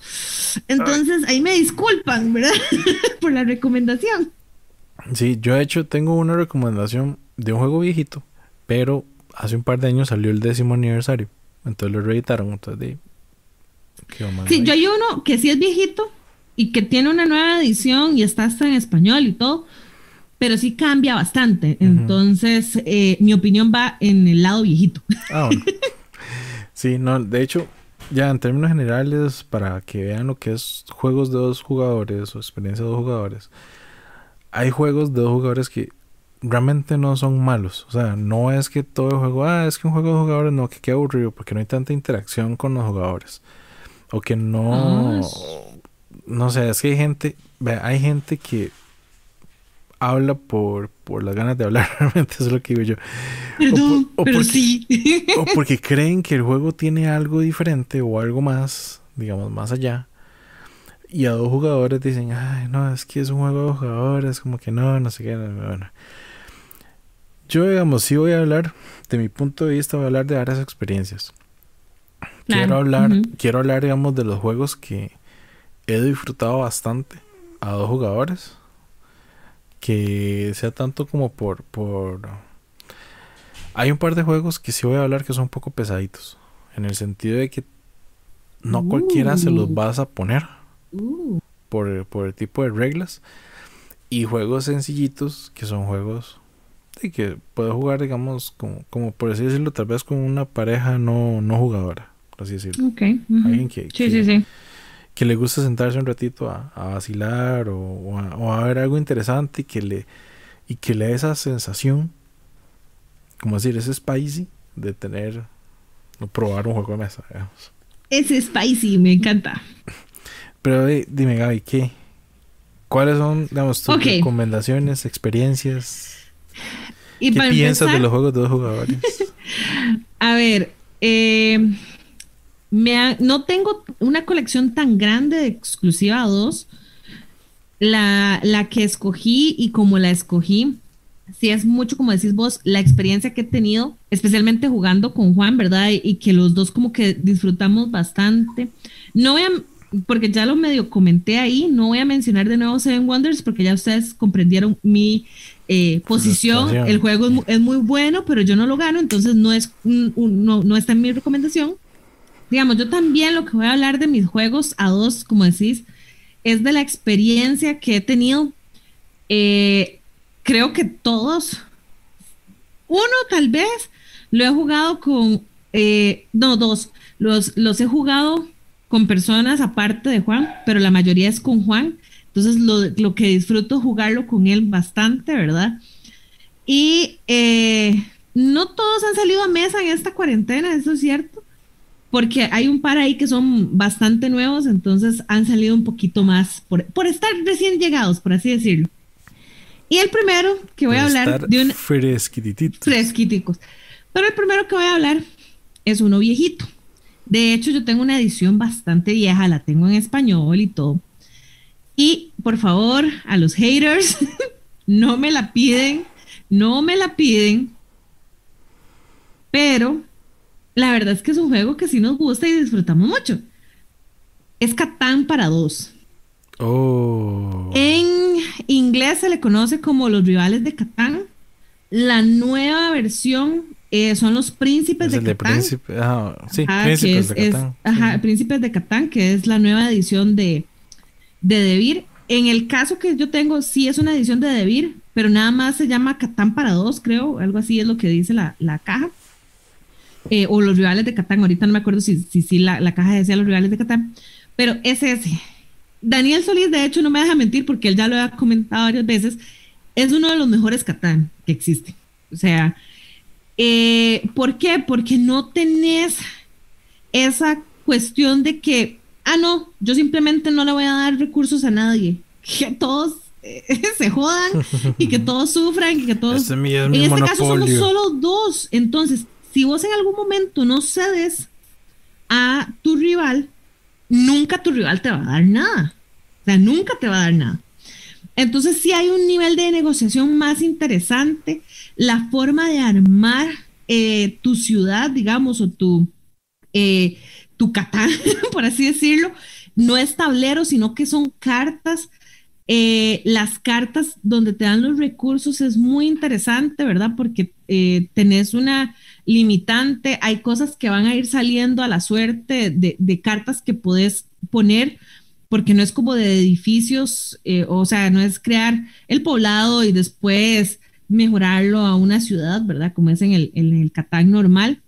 Sí tiene todavía mucho tema de suerte porque es dependiendo de lo que salgan las cartas. Hay cartas de eventos, hay cartas de ayuda que son muy troles, pero son buenísimas, o sea, cuando logras tirar la verdad y tu oponente no. No, el troll, el troll. sí.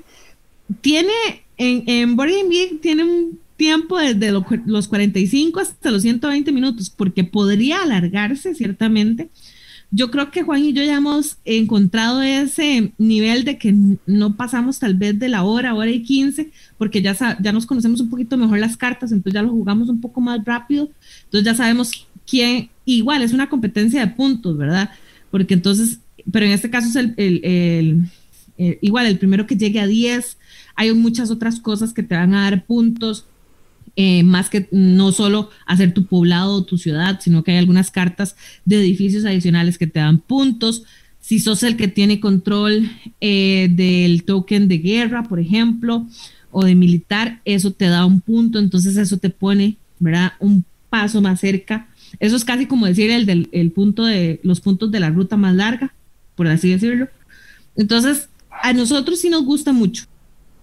Catán no es uno de los juegos que ya yo digo, wow, qué ganas de jugarlo, pero este Catán eh, o rivales de Catán sí lo disfrutamos todavía eh, bastante, yo lo disfruto bastante por lo mismo, porque las cartas troll, como te digo, o sea, las cartas que Ay, ¿verdad? Que de pronto juegas, son muy interesantes porque es que depende del momento en que la juegues. O sea, sí, puede te vacías en todo, le cambias el juego. la estrategia, lo lenteas porque hay algunas cartas que es robarle los recursos al otro y tal vez tenía así como los recursos justos para hacer su última jugada, para llevarse los dos puntos que le faltaban para ganar y ahí, yeah, chao. Y si después del dado no te das los recursos que ocupabas, te quedas pegadísimo. Pero sí, a mí, a mí me gusta mucho. Me gustó bastante, bastante. Y ese lo conseguí iniciando casi ah, en esto de, los juegos de mesa, en el mercado, en el Facebook Market. Ahí lo conseguí una persona que lo tenía en venta. De hecho, este y el, y el siguiente juego que voy a hablar Y fue así como, wow, eso lo tengo publicado hace como ocho meses, me dice, y nadie, nadie estaba interesado de esos dos juegos. Y yo, bueno, de ella aparecí yo, los quiero. y se los compré. Fue así como un golpecillo de suerte. Un golpe de suerte, sí, sí. Y me gustó. Mm, interesante, interesante. Y bueno, ese es uno de los que ahorita, digamos, si es la versión de Rivales de Catán, está bastante cara para lo que realmente es el, juego original. La nueva no es tanto, los príncipes de Catán, eso creo que sí se consigue eh, bastante cómodo en varias tiendas. Yo ya jugué también los príncipes de Catán porque se lo regalé en algún momento a mi hermano, entonces él me pidió que me leyera las reglas y se lo explicara. Y sí cambian bastante varias reglas. No estoy segura que me guste más Príncipes de Catán que este. Tendría que jugarlo. Yo solo me leí las reglas, no lo jugué. Entonces tendría que jugar Príncipes para decir cuál de los dos prefiero. Sí, es parte de como vivir la experiencia y saber cuál es mejor, cómo, sí, exacto. cómo se siente mejor uno que el comparación. Pero bueno, esa es mi recomendación. Sí, en el mío voy a empezar, voy a empezar con. No, no, está bien. Va, va a hacerlo al revés. Voy a empezarlo con uno suavecito. Uno suavecito, suavecito. Algo bonito. Algo de nuestro querido y amado maestro Bruno Catala. Oh. Iba a hablar de Mr. Jack. Ah, que se nos olvidó. Que se nos olvidó y ahora me acordé. en el especial de Halloween. Exacto. Pero lo digo porque Mr. Jack es un juego de dos jugadores que a mí la verdad me gusta mucho porque sí es un diseño completamente Bruno Catala. O sea, tiene Catala, pero hasta, no sé, hasta, hasta el cartón blanco, el inserto tiene nombre Catala, yo creo. así, así, es, así es, se siente tanto el, el nivel del ahorita, bueno, yo la edición que tengo es la primera edición.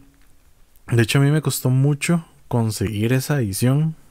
Eh, fue algo curioso porque era como, como que eso que yo le yo, ese me gusta, me llama la atención, Mr. Jack, me llama la atención el nombre, no sé qué. Entonces estaba la, me di cuenta que tenía una expansión y creo que estaba el otro que era Mr. Jack en Nueva York, que era como una versión mini de Mr. Jack, una cosa así. Y yo, mmm, interesante. Ahorita no me acuerdo cuál era la diferencia entre las versiones, pero por ahí yo. Y después dije, mira, hace poco salió la del décimo aniversario. Mira. mira. Y me puse a investigar qué era. Eh, igual la edición mía yo la conseguí. Casi que vi un market parecido, como, como decir, de alguien que lo estaba vendiendo y lo estaba dejando relativamente a buen precio. Entonces yo dije, no, no, voy a comprarlo ahí sí va a comprarlo. Eh, la edición de décimo aniversario le hicieron un cambio. Fueron pequeños cambios. Un par de cambios realmente. En el mapa para el inicio del setup. Porque el original es muy eventual. Pero si hay una forma casi que de ganar muy rápido. Si es específicamente cierto personaje en cierto lugar, como que en los primeros dos, tres turnos prácticamente, si es Jack, sale del mapa en dos toques. Entonces, eh, no fue, no, no es como que estaba muy roto, pero es que era algo muy situacional. ok. Entonces, esta edición nueva le hicieron un par de cambios. Hay unas alcantarillas y unos postes para que eso no se diera así, para que no saliera eso de esa forma. Y lo bonito del décimo aniversario fue que, digamos, no hicieron un cambio de arte drástico, sino que dos veces el arte del juego original con el arte del décimo aniversario, sí, el tablero sí es bastante diferente a nivel de colores y el arte, pero los personajes, vos los comparás y se ven que tienen 10 años de diferencia. Mm. Entonces es curioso porque vos vas a agarrar a ese personaje, Sherlock, o de Watson del primera edición, los comparas con el de segunda edición, el de décimo aniversario, y el de décimo aniversario, vos ves que esos personajes tienen 10 años. O sea, le hicieron como decir la vejez, el, paso del tiempo. Los, avejentaron sus 10 añitos. Sus 10 añitos para hacer la versión del décimo aniversario. Entonces, ¡Qué bueno! Eso es lo que más me gusta de esa edición. Esa es la que pueden conseguir ahorita súper fácil, la pueden ver, todo. Pero lo que me gusta es ese detalle, o sea, tiene como ese cariño en el arte que no todos los juegos, cuando le hacen cambios de ediciones o reediciones por aniversarios, tienen. Es muy raro ver eso, realmente es demasiado raro ver eso. Pero el juego es súper bueno en el sentido de que es de dos jugadores, uno contra el otro. Es no es completamente asimétrico, pero sí se logra sentir asimétrico. Cada personaje tiene su propio poder. Indiferentemente al random, cualquier personaje puede ser Jack. Y solo quien es Jack sabe quién es. Y su idea es sobrevivir ya sea las ocho noches o las ocho rondas a quien es el investigador. Que el investigador puede usar cualquier otro de los personajes para tratar de investigar quién es Jack. Pero tiene una mecánica muy chida, la verdad. Y me parece que para hacer un juego de jugadores tiene reglas muy sencillas. Igual es un Bruno Catala, entonces todo en el juego tiene iconografía que vos entendés. O sea, con solo que te lo Justo eso te iba a decir. O sea, creo que de ese juego, yo supe de ese juego hace tal vez un poco más de un año, que fue cuando vos me hablaste del juego, que está, estuvimos haciendo unas fotillos y unas cosillas ahí vacilonas con los tokens de, de, ese, de ese juego. Y no lo he jugado. O sea, ha pasado todo un año y sigo sin jugarlo. Y la verdad es que sí estoy muy intrigada por, por probarlo y por, y por jugar ese, ese jueguito. La próxima, la próxima, vas a ver. Exacto, exacto.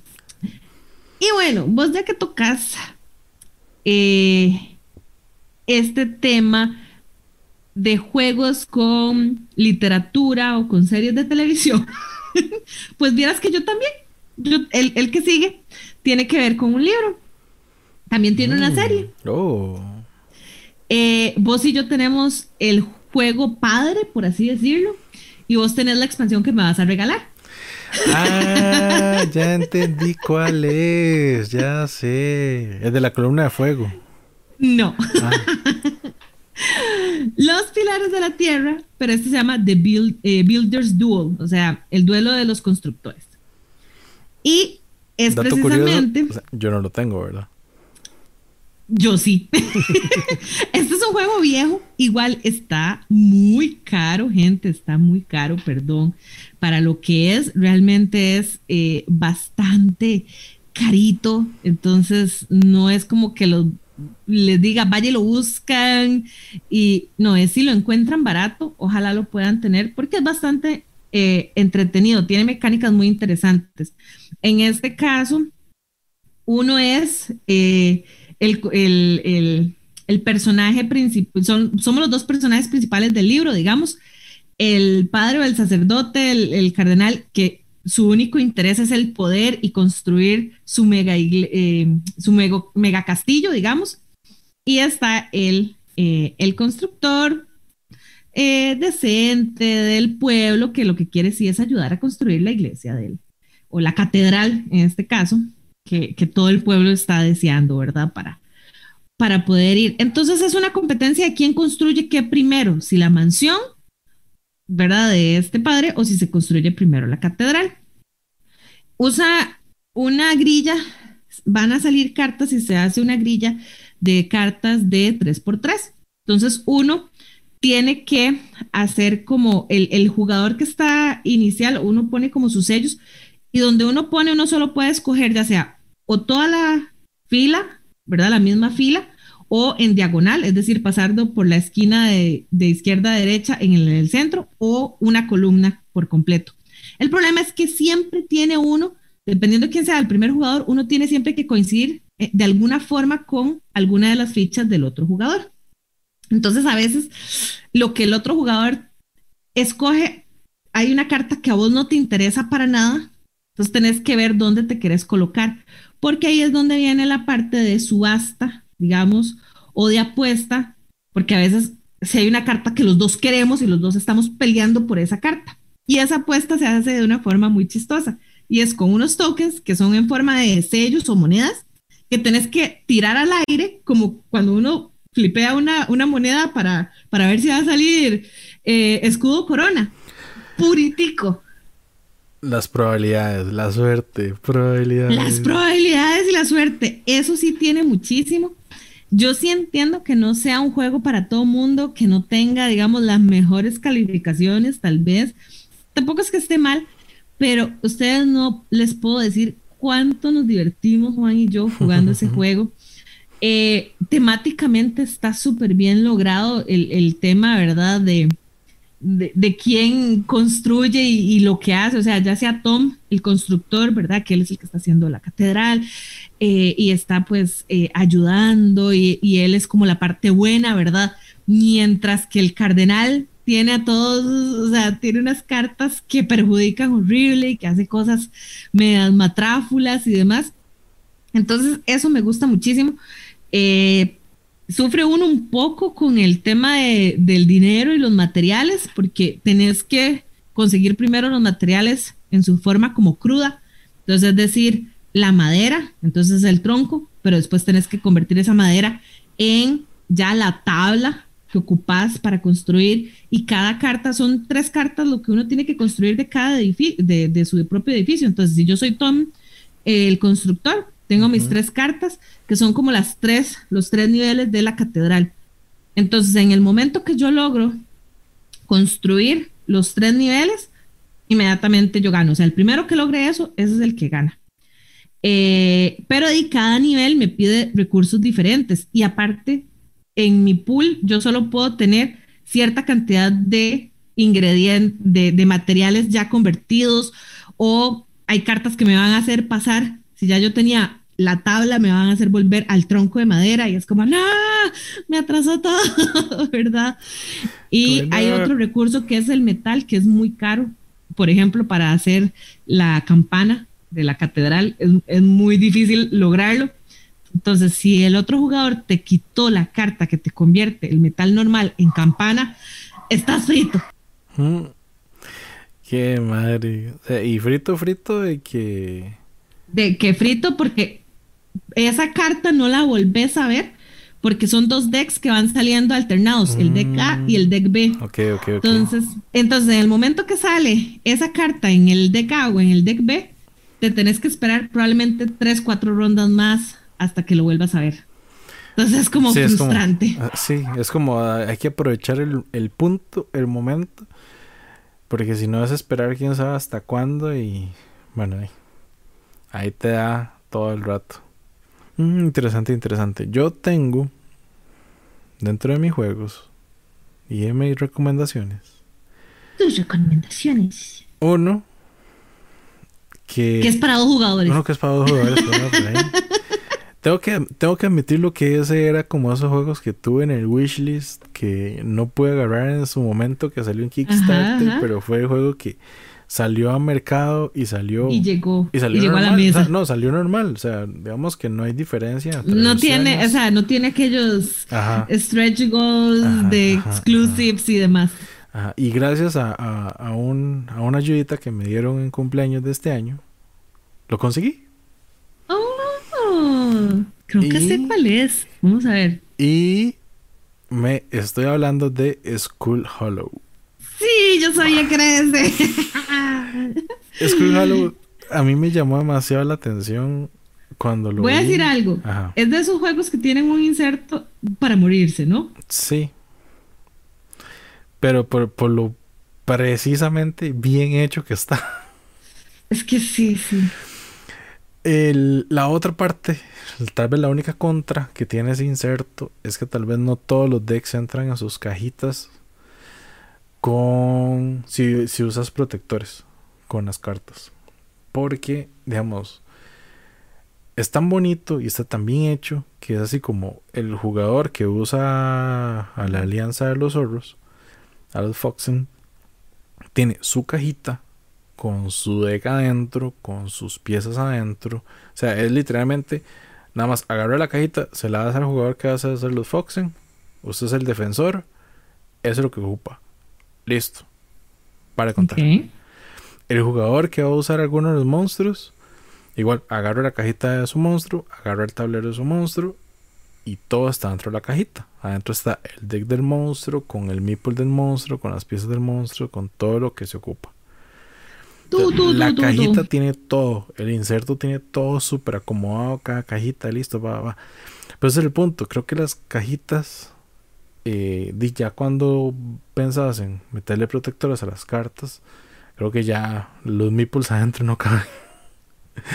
es el pequeño gran problema. Pero no importa, lo digo por si hay gente que le gusta realmente enfundar todos los juegos. Tal vez eso sí le puede dar un problema. Pero, pero a mí, digamos, a mí no me molesta. Me gusta mucho la nivel de la estática y todo. Pero el juego es porque es un juego asimétrico. Y está súper bien. Súper bien. Demasiado, demasiado bien. O sea, yo ya estoy esperando a que saquen la expansión de la que ya han hablado, ya han hecho teasers de los oh. meeples de las expansiones. Porque, ¿Y esa expansión va a salir en Kickstarter? Sí, creo, tengo entendido que sí, pero igual es, va a ser una expansión, digamos, independiente del juego, o sea, va a ser como otro base, porque igual le van a tener su deck de héroes o su raza de héroes, por así decirlo, y van a estar haciendo igual otros cuatro monstruos. Porque el juego, y yo lo dije cuando hice el unboxing, cuando lo abrís, ves el mapa de la región y ves lo que realmente solo es Skull Hollow, es como un pueblo de todo un mapa enorme de región. Y vos decís, ok, ¿dónde está el resto de la historia de esto? O sea, me están mostrando un mundo donde solo estoy viendo una ciudad entonces, ahí fue donde yo busqué y dije, ok, habrá más expansiones, ahora fue que, ¿será que en Kickstarter salieron más cosas que no están aquí? Y cosas así, no, no. Realmente lo que trae el juego es eso.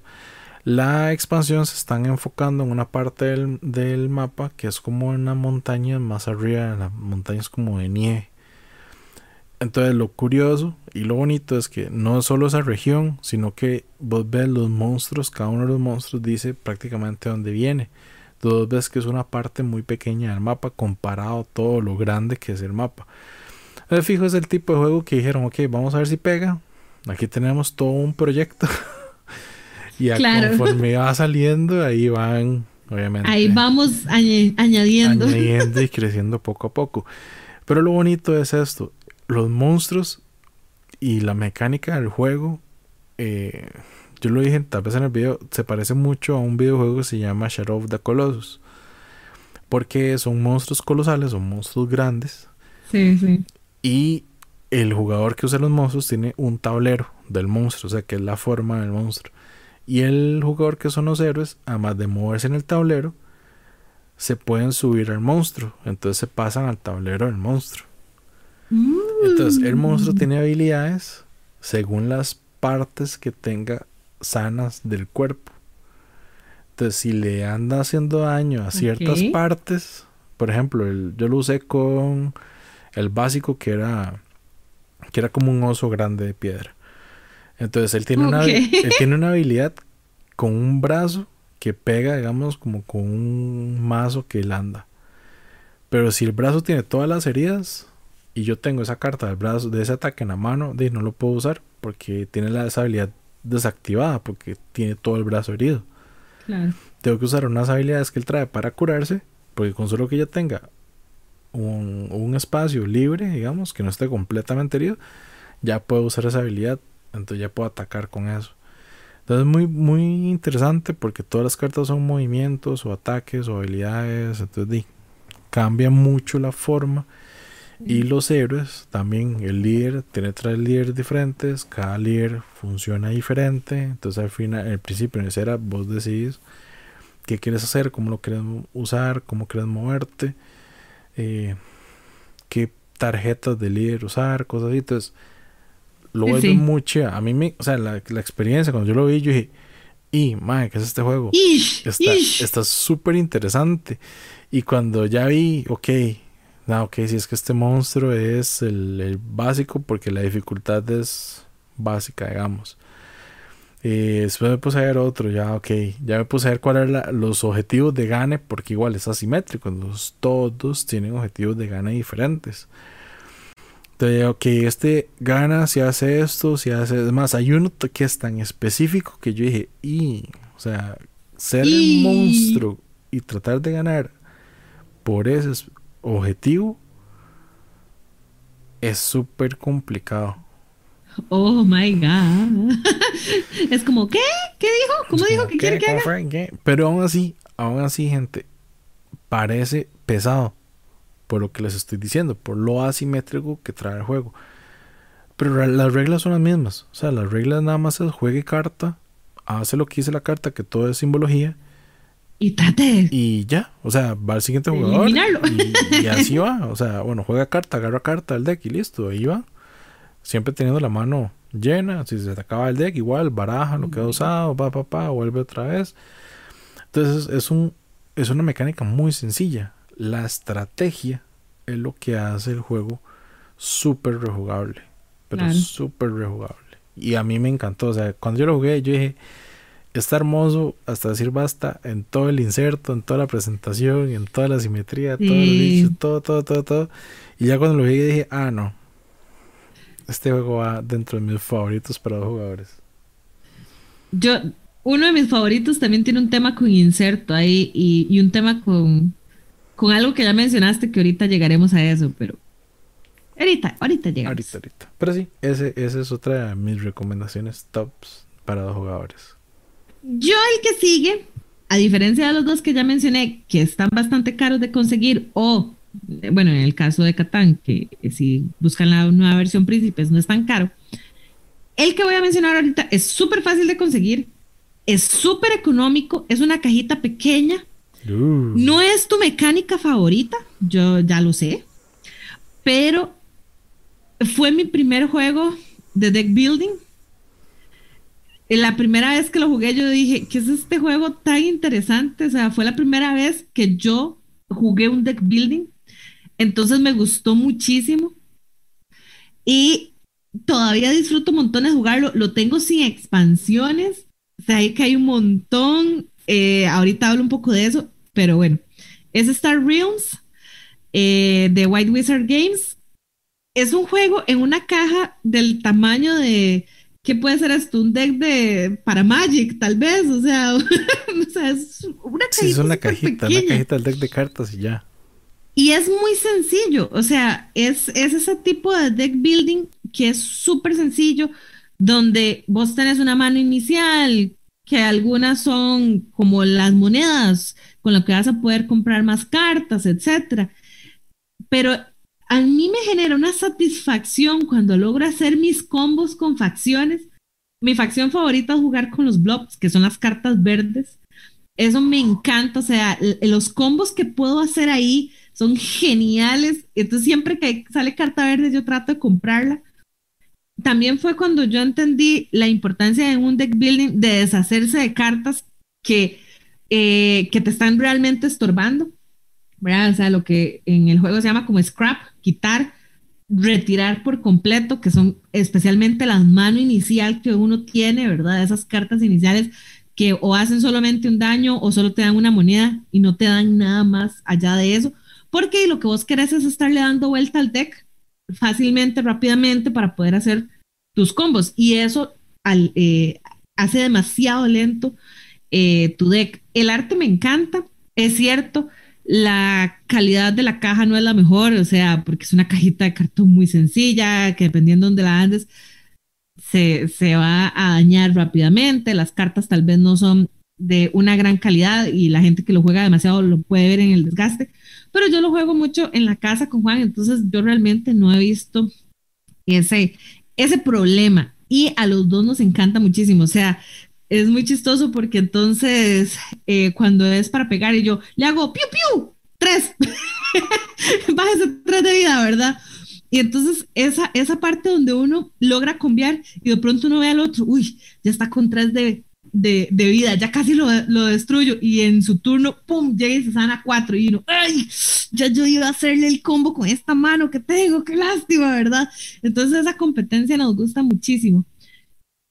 Sí me han recomendado, obviamente, las expansiones. Yo sé que está el, el Colony Wars, esa mantiene el juego a dos jugadores. Está la otra, que es el Frontiers, que sí la extiende para poder jugar hasta en solitario. De hecho, voy a decir que Star Realms lo llegué a jugar en su aplicación. Me gustaba muchísimo, pero llegó al punto en el que yo, yo no sirvo para jugar. ese era el punto aquí. Yo, yo Star Realms yo no lo tengo, pero sí tengo la aplicación. Y la aplicación, sí, dejé de jugar hace mucho tiempo. Pero no porque, porque fuera malo o me aburriera, sino porque realmente ya le dediqué mi tiempo a otras aplicaciones, a otras cosas. Pero sí, lo que me llama la atención de la aplicación, que es prácticamente la, mayor experiencia que tengo con ese juego, es que trae el modo de, como un modo historia, entonces trae retos y cada capítulo nuevo es un reto más fuerte porque el oponente, no sé, tiene un montón de escudos o ya empieza con tres bases, entonces... Sí, nunca lo hemos jugado así, siempre lo jugamos normal, digamos. Sí. Sería, sería interesante probarlo, o sea, sinceramente lo, he jugado así, no, no me he aventurado más allá. Están sus otras versiones, que es el, el Stars, eh, el Hero Realms, perdón, ¿verdad? Que es como la reimplementación que esa me parece, me parece interesante. O sea, es un tema que probablemente me gustaría más, pero di, yo conocí el, el, Star Realms, o sea, y, y así es como me gusta. De hecho, el, creo que fue a finales del año pasado, sacaron un Kickstarter para el Star Realms Deluxe Nova Collection. Entonces eran todas las expansiones, era el contador de vida con eh, con unos contadores reales, digamos, como para llevar ahí tu vida y no las cartas tan feas que trae, porque sí, sinceramente, las cartas de vida que trae el juego son terribles. Nosotros normalmente usamos la calculadora del celular para ir sumando y restando vida, o sea, porque eso jamás, las cartas chao, o sea, nos estorban. Eh, trae unas cartas con exclusivas en foil y todo, divinas, pero me tuve que contener porque sí era mucha plata. Y yo, de ahí no. No, la plata. No, puedo. Yo las tarjetas foil. No, las tarjetas foil. y era una caja grandísima, divino. Yo sé, pero de ahí no se puede todo. Sí, sí. Bueno, hay cosas que pasan. Y de ahí también está, yo no sé si sabes que está el Cthulhu Realms, que es también otra reimplementación. Ese sí lo tengo. Ese sí lo tengo. Ah. Ese sí lo tengo. Ya decía yo. ¿Y, ¿Y ese qué? ¿Qué tal? Ese es vacilón porque lo maneja mucho, obviamente maneja la, la, temática de la locura. Pero es que ese sí no es. no, en serio. No es de dos jugadores, es de más jugadores. Es de dos a cuatro. Es de dos a cuatro, ese no es solo de dos, así es de dos a cuatro. Y lo que maneja, o lo que les digo, lo que maneja la temática de la locura, es porque la idea es igual ir eliminando a otros jugadores y su vida en teoría es la mente, es la parte de la locura.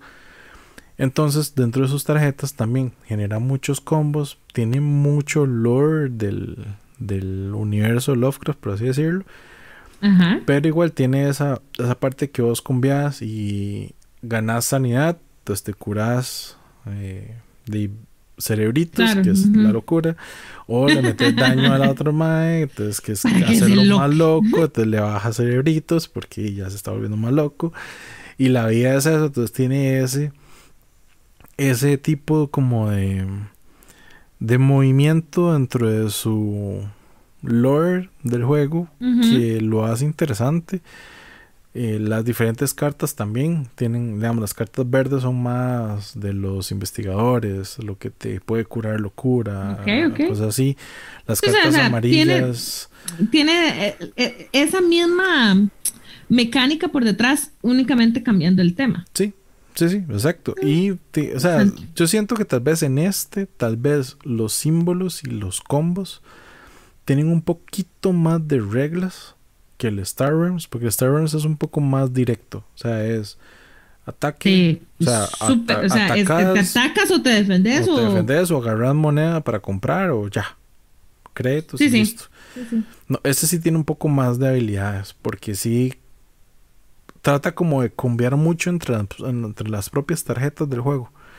Entonces tiene, no sé, El libro de reglas tiene por lo menos unas tres páginas más en explicación de Oh, los combos de las tarjetas o las habilidades. que Creo que esa es otra de las razones por la que está dentro de mis favoritos, o sea, la simpleza. Como vos decís, está esa parte de jugarlo como con más historia y demás, que le mete un poquito más de complejidad, quizás. Pero es que de verdad que a veces hay noches que uno dice, quiero jugar algo, eh, mi pareja no es tan jugona como yo, entonces algo más light. Y este juego es que ya no lo conocemos así. Entonces, a pesar de que sabemos más o menos como por qué cartas va a ir el otro, de hecho, Juan a veces y me roba las blobs, o sea, las cartas verdes. Entonces yo, ok, vas así, voy con las rojas. Vamos por la, a por las rojas, ¿verdad? Y voy por las rojas o voy por, eh, por las amarillas, que son las que como que curan más y demás. Entonces, di, dependiendo, la estrategia va a cambiar y, a- y el mercado no siempre te ayuda. Y tus cartas de, de créditos, monedas, no siempre es- las tenés disponibles en el momento que sale una buena carta y me la ganan. Entonces, eso, o sea, porque duramos, ¿qué? ¿Qué jugaremos? 20, 30 minutos, o sea, y ya. Y nos sentimos satisfechos y pasamos un muy buen rato. O sea, siempre eliminar al otro es muy divertido. Y esos son todos los juegos, yo creo. Más nosotros que somos una pareja muy competitiva. Bueno, yo tengo uno de dos jugadores bastante curioso, chiquitito. De dos jugadores para el número dos. Para el número, No, para el número tres, Número 3, tres. número 3. Pero es, es chiquitito. Es un juego de esos de, de libreta, de los Pocket o Wallet Games. Parecido el tamaño como el Tusi Music, digamos. Ajá. que es de la misma ajá. gente de Button Shine. Que se llama Liberation. Ok, ese sí no sé cuál es. Liberation. se, los voy a, se lo voy a explicar así. Es la versión de del Star Wars Rebellion en juego de cartas chiquitito. O sea, en vez de tener una caja En, en super, en enorme Super Pocket. en Super Pocket, o sea, es que es de esos minigames. Bueno, Button Shine hace muchos minigames muy, muy chidos. Y es de esos Pues que sí. son 18 cartitas y eso es todo el juego. Oh my God. Y ese juego igual es eh, se llama Liberation, entonces uno tiene como una carta en la mano, bueno, el que es la rebelión, por así decirlo, tiene tres cartas y una de esas cartas es la base. El que es no es el imperio, pero es como la, la república, en ese juego es como una república, digamos, Ok. que la rebelión tiene que tratar de destruir. Eh, va a ir por planetas y entonces hay cartas que hacen como decir el mapa de los planetas. Y las otras cartas, por el otro lado las otras cartas, son los planetas. Y esos planetas también tienen habilidades. Entonces vas usando esas cartas o para moverte en, de planeta y cambiar la base de la rebelión o como parte de la de la jerarquía, digamos, de, de ese universo, ir buscando dónde está esa base, esa rebelión. Ok. Entonces, e- es un juego bastante interesante. O sea, digo, son cartitas, 18 cartas, es todo el juego. Es un juego rapidísimo, media hora y ya se fue. Pero es un juego muy, muy, muy chido. Yo lo había jugado con Adri hace un tiempo y la verdad es que sí lo habíamos disfrutado un montón. Está súper, súper interesante porque sí, es esa, es esa emoción de ver como el, como te digo, el, el Star Wars el Rebellion, en vez de ser un juego En, en súper condensado. súper condensado, así, pero O sea, por mil, que- ¿verdad? y lo bonito, digamos, de estos juegos, de este tipo de juegos de, de Bottom Shine y, y juegos que pueden venir en latita, digamos así, es que perfectamente uno en una salida de irse por unos, una, una pequeña cena, una cenita rápida o un paseíto ahí donde uno no vaya a llevar el megajuego, eso es perfecto para saciar nuestras eh, ganas de jugones en, en una, en una salida así un poco más casual o no tan, eh, ¿verdad? O, o un poco más formal, pero ahí meter siempre un poquito los juegos y algo que no sea tan grande ni vaya a ocupar la mega mesa. o, el, o el típico, andamos así como uno anda el tarjetero y a la par anda la, la, la librerita con, con los juegos y nada más es como, Ajá. ah, tome, pu, saca un jueguito de cartitas ahí en la mesa y, y listo. Y no, no, o sea, es, es una solución bastante interesante. La verdad a mí me pareció muy, muy, muy chiva, muy interesante. Y sí, como te digo, es esa sensación que yo dije, más esto es literalmente el Rebellion, o sea, un juego casi, casi, casi parecido a un juego de Star Wars. Y con esa tensión de, uy, ¿dónde estará? Uy, ¿en cuál planeta será? Uy, voy a moverme aquí, creo que está por acá. y empieza uno a darle vuelta al sector y no lo encuentra y no lo encuentra. Y, y la otra persona tirándole cartas a uno así como para defenderse porque eso es lo bonito del juego. Las cartas de los planetas tienen dos acciones. Entonces tienen una acción como rebelde y otra acción como de la federación. Entonces, como, ¡ah! Eh, Entonces, la carta es multiuso también. Y uno, eso es lo que a mí me encanta los juegos pequeños, que tengan ese tipo de multiuso en una sola carta. La pregunta más importante, ¿lo has ganado? Eh, no, no, ese no lo gané. ese no lo gané. o sea, ¿por qué? Yo estaba buscando esa rebelión y no pude encontrarla, se me escapó de las manos. ¿Por qué Estuve, no me Estoy como a dos planetas de encontrarla, digamos, pero no. No, yo sabía, yo sabía, yo sabía que ahí por ahí tenía que andar la cosa. Pero sí, ese es mi número 3, Liberation o sea, aparte para un juego para dos en modo super compacto. ok.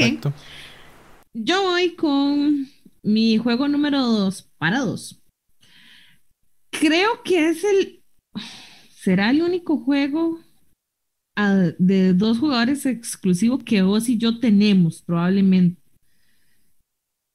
¿Será? Mm, no sé si irá a estar en tu lista, pero creo que es el único que sí. Sí, sí ese que creo que estoy pensando que es, lo saqué de la lista porque, porque me lo imaginaba. París, la ciudad de las luminarias. Sí. De Debir. Me imaginé. Sí, sí, sí, sí, y sí. O sea, qué juego más lindo, por Dios. O sea, me encanta. Es una caja eh, realmente pequeña, la caja es el mismo tablero. Es abstracto, 100% abstracto, pero eh, con, con muchísima estrategia de qué piezas vas a agarrar, digamos, de los edificios cómo vas a colocar tus losetas para poder crear tu mapa y poder colocar tus edificios buscar esa, esa parte de las, de las lucecitas para realmente sacar puntos, porque de nada vale que pongas edificios si no logras conectarlo con estas luminarias, ¿verdad? Que eso es lo que te van a dar los puntos al final de cuentas. Eh, las cartas de ayuda que puedes reclamar en tu turno también, ¿verdad? Que hay unas cartas que llegan en un momento que uno dice, especialmente si uno de pronto en su turno agarró demasiadas los setas de edificio y al final no las logra colocar porque le quitaron el espacio y demás. Y hay una carta que siempre es la salvadora, porque quedarte con, con estas losetas de edificios al final te quitan puntos, ¿verdad? Entonces, quedarte con esa carta que te hace no perder puntos por quedarte con un exceso de edificios sin poner en, el tablero, siempre es como, ay, sí, la necesito. O sea, si está, yo siempre la agarro, aunque no la ocupe. también, la carta troll. Es que esa para mí es, de la más troll porque uno dice, ah, sí, con esa no pierdo puntos. Entonces empieza a robar edificios que uno sabe que la otra persona va a perseguir. Entonces, yo no lo voy a poner, pero la otra persona tampoco lo puso. Sí, también, también. Pero bueno, igual es que las cartas es hasta esa segunda eh, eh, ronda que puedes reclamarlo y demás. Entonces es como complicado, pero a mí el juego me gusta mucho.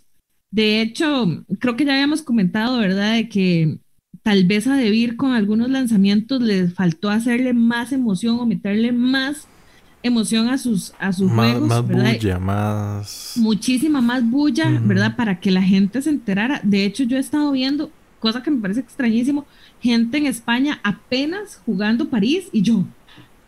O sea, pero esto fue un lanzamiento del año pasado, en Essen del año pasado sí, de hecho, había llegado. Gente lo tiene. Si no me equivoco, había llegado aquí al país. Bueno, Costa Rica ha llegado. Si no era en diciembre, creo que fue en enero.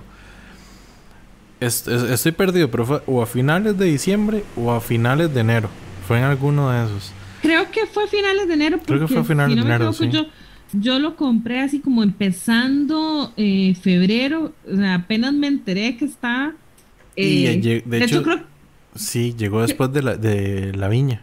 Sí, Sí, sí, sí. Sí, sí, llegó, después, sí, sí, llegó después de la viña.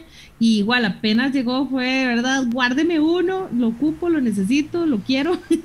y no, no he ganado tanto, pero no he perdido tanto tampoco. O sea, para ser un abstracto, o sea, me, me, cuesta a veces, o sea, esa parte de, ¿verdad? De poner la creatividad visual ahí y analizar dónde está la jugada a veces me cuesta, pero sí he logrado ganar. de hecho, eso es uno de esos juegos que está en lista negra, ¿no? No, no, en, lista gris. Yo diría lista gris, o sea. Gris, sí, ah, gris, gris. porque igual lo juego, pero eh, para perder. no, de hecho, a mí lo que me gusta demasiado de ese París es la rejugabilidad que tiene. O sea, hay juegos de dos jugadores que no es que, que no tengan mucha rejugabilidad pero hay algunos por lo menos que ya uno se, se acostumbra. Entonces, por ejemplo, digamos, Mr. Jack es una muy buena eh, experiencia, como lo dije al principio. Pero digamos, yo creo que ya uno jugándolo 10 veces seguidas, ya, ya uno siente que el juego no, no va para tanto. o sea, depende de la estrategia de la persona como tal. Ya no Tienes que dar su, su, tu chance de, ok, lo juego en un par de meses lo volvemos a jugar y así, pero no como agarrarlo todos los días o toda una semana. Darle su tiempo de descanso. Yo sé que nosotros hemos jugado París dos, tres rondas seguidas porque ah, normalmente es porque yo pierdo y yo no. otra vez. Otra vez, otra vez. Hasta que gane y ya, bueno, ya, está bien, Tengo que ganar. Porque es otro, es otro juego que es súper rápido, o sea, y es ese tipo de abstracto con tema que me encanta, o sea, porque hay un montón de abstractos que dicen que son muy buenos y que son geniales y, son este poco de piezas negras y blancas que yo... y muchos son exclusivos para dos jugadores, ¿verdad? Y yo... piezas negras y blancas me sonó como... Como ajedrez. Como ajedrez, sí. como el abstracto más conocido en todo el mundo. No, pero... Eh, digamos que copian ciertas cosas. Hay uno, es que no me recuerdo los nombres, pero que son círculos, son como unas fichas y vas moviendo y te vas poniendo. No sé, no recuerdo, mm, pero. Sí, hay uno se llama Otelo que también es así. Eso, por ejemplo, como Otelo. Ese tipo de juegos no. Yo, ese tipo de abstracto los podré jugar, pero no verás un juego de esos en la ludoteca. O sea, olvídelo. Porque para empezar soy malísima. O sea, pierdo en dos segundos. O sea, ya, chao. Entonces. Se ven bonitos, nada más. Pero este tiene tema, o sea, vos de verdad sentís el tema de las luminarias en París, eh, el arte es hermoso, como dijeron por ahí. Qué lástima que eh, la carta normalmente está vuelta para poder ver las habilidades, porque lo hermoso es el arte que tienen esas cartas. Es precioso, son o sea, cartas un mega postales, de hecho. Son como postales del otro lado. sí, son postales. a mí me da una nostalgia hermosísima. O sea, me encanta y ese es mi juego número dos. y creo que sí, que es el único que para dos jugadores que vos y yo tenemos en la ludoteca. Sí, yo creo que sí. Y de hecho, mi número dos es uno que jugué hace poco, de hecho. Prácticamente el fin de semana pasado. Que es el T para dos o el T for two de Alice. Mm, hmm. De Alicia. Es un juego bastante interesante en el sentido de que el juego es muy fácil, pero realmente nada más es agarrar el deck, voltear carta y ver quién tiene o quién saca la carta más grande para hacer acciones o la acción de la carta o comprar cartas. Entonces tiene como una esencia de deck builder, pero realmente no no es tan deck builder, o sea, nada más como la acción de que si compro carta la meto al deck, cuando se me acaba el deck barajo y vuelvo a sacar otra vez y voy ahí ahí. Pero es súper más sencillo, porque no vas a revelar una carta. No tenés una mano de cartas donde puedes cambiar. O sea, realmente solo hacer la acción de la carta que revelas. Y con eso, poco a poco vas a ir haciendo puntos. La forma de hacer puntos es interesante porque los puntos se hacen mayormente con las cartas que uno destruye, lo cual es todo lo contrario a un deck builder. Entonces, si destruyes una carta y esa carta tiene estrellas, esas estrellas son los puntos que vas haciendo. Mm. Entonces vas a querer destruir cartas para hacer puntos, pero al mismo tiempo destruir muchas cartas tampoco las acciones tampoco te la permiten y porque no hay muchas cartas en el deck que te permitan destruir este, cartas. Entonces es, es una estrategia bastante interesante.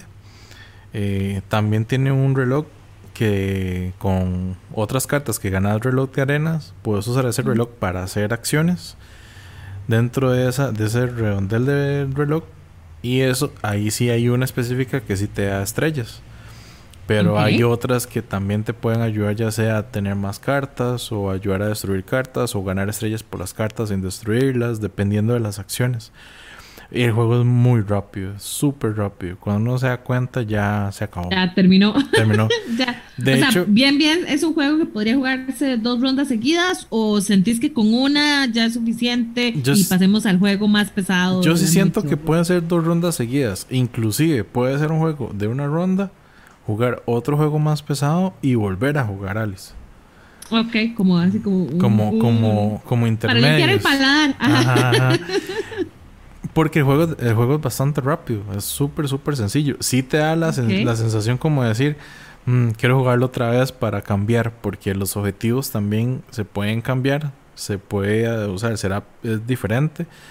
Entonces la forma de hacer puntos con los objetivos también va a variar mucho entre cada juego. Y de hecho yo lo conté en el sentido de que, bueno, eh, una forma de terminarlo es con el deck de conejo. Eh, el conejo, el deck de conejo trae como 12 cartas, si no me equivoco. Y cada vez que uno se le acaba el deck y va a barajar, tiene que meter una carta de conejo. O sea, son, son cartas que van a aparecer en el deck casi que gratis. Sí, pero vos sacas la cuenta, son 6 cada uno. O sea, literalmente son 6 vueltas al deck que le das y ya. Se acaba el juego. Es una forma de terminarlo. Porque la otra es terminar las cartas del mercado. Pero de casi que cuando lo jugamos se dieron Casi que las dos condiciones se dieron en el mismo turno. Ok. Entonces fue, fue súper rápido. Sí, porque probablemente vos estás buscando una forma de terminarlo y tu oponente la otra, entonces se llegan a juntar ambas. Sí, no, y de hecho lo curioso es eso, que después de la primera ronda, como Talk Deck Builder, los dos barajan al mismo tiempo. Entonces va un conejo, un conejo, ok. Seguimos jugando. Puede ser que la segunda ronda los dos tengan la misma cantidad de cartas. Entonces va otro conejo, otro conejo. Entonces uno dice, ah, ok, suave, esto se va acabando por los conejos. O ya uno siente como esa presión porque ya uno lo ve que al mismo tiempo el deck, como se está partiendo, exacto, como se está repartiendo, uno siente que hay que hay pérdida ahí en, o sea, que, el juego se va a acabar rápido. Pero al final de cuentas, igual, digamos, el deck mío quedó en 19 cartas y el de Adri en 17 no está mal. Y los dos destruimos cada uno cinco cartas. O sea, fue que yo agarré un par más, pero tampoco fue que me ayudaron mucho. Porque sí, spoiler, spoiler alert, perdí. Perdí. o sea, qué novedad. Qué novedad que da. Creo que deberíamos llevar una cuenta de cuántos pierdo. Es más fácil que la cuenta de cuántos gano. Eh, fijo. O sea, yo, yo no, no hablo mucho porque yo ando similar, pero creo que vos me ganás en perder. o sea, ahí sí me ganás. Yo creo que sí, puede ser que sí. Pero sí. Pero bueno, ese, ese fue mi número 2, el T42. El, el, juego número 2 para dos jugadores, el T para dos. El T para dos. Y ese es súper nuevito. Ese, ese es nuevo, no. De hecho, ese fue de las, de las compras de Genkun, ¿verdad? Esas de esa compra loca de Jenkins. Sí, es muy fresco. Pero búsquenlo porque la verdad es que sí vale la pena. Sí, y el arte está muy bonito, la verdad es que sí. El arte está muy, muy bonito. Y bueno, yo llego a mi número uno y tiene dos cosas que ya vos o que ya hemos mencionado anteriormente. Una. La uno y la dos. la uno y la dos. La uno y la dos, ok. Una es que tiene uno de los mejores insertos que he visto. Ajá, ajá. Más o menos como comentamos eh, anteriormente de... Em, de los insertos y la calidad de los insertos. no, pero del juego que vos mencionaste ahorita en tu, en tu lista ahorita eh, de juegos para dos, hace poquito y ya lo olvidé. Eh, el que yo te dije, el de... Ah, bueno, el Skull Hollow. Skull Hollow que tiene un inserto... Que tiene un inserto súper lindo. Este juego también. Y un diseñador muy conocido. Oh, ¿cuál? Que ya mencionaste. Eric Lang. Ah, no. No. ese no. Ese, no lo has mencionado hoy. No, ese no, ya lo mencioné, pero no, ese no. Exacto. De Catala, no me digas. Sí. Oh, Bruno Catala. Pero en mi caso, yo escogí Nagaraya, que es de Catala y Teo Riviere. Este juego es del año pasado. Es hermoso. Eh, está editado por, para lo que es el mercado en inglés, eh, por Hurricane Games. Y el inserto es increíble. O sea, a ver, tal vez todos los componentes podrían entrar en una caja más pequeña si no tuviera sido inserto, pero ¡ah! es hermoso. Viene con inserto, no me importa. Eso es lo que vale, el inserto, el inserto. el inserto es divino, o sea. se puede dañar la caja, pero no el inserto. Muchas gracias. El inserto se eh, aprecia montones. Es un juego de competencia donde, a ver, se siente mucho como si fuera Indiana Jones. O sea, te da esa sensación, ¿verdad? De Indiana Jones como revisando templos y buscando tesoros. O sea, eso sí no se le quita. O sea, es un juego de Indiana Jones sin ser de Indiana Jones, ¿verdad? Y eh, la cosa es que estamos buscando reliquias en estos templos. Entonces, por turno, vamos a, va a salir una loseta, que es la que se va a poner en el templo de cada jugador, o el, del jugador que gane más bien, para poder ir, abriendo y conectando las, las entradas, el templo tiene tres entradas, con la, las otras orillas del tablero. O sea, los otros tres lados del tablero van a tener reliquias que están boca abajo. Esas reliquias son las que te dan puntos.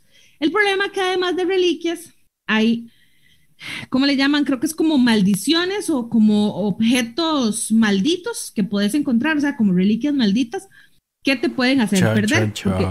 sí, dan muchos puntos, pero si sacas las tres que salen en el tablero, perdes automáticamente y gana el otro jugador.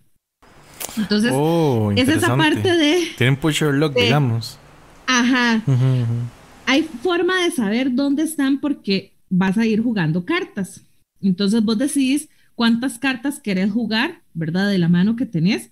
Al final de la ronda, el jugador que, pierde eh, agarra dos cartas nuevas del deck. El jugador que gana la, la, puja por, la, por la loseta que está en competencia solo agarra una. Entonces, tenés que medir qué tanto querés arriesgar, qué tantas cartas querés gastar. El, la puja por esta loseta, ¿verdad?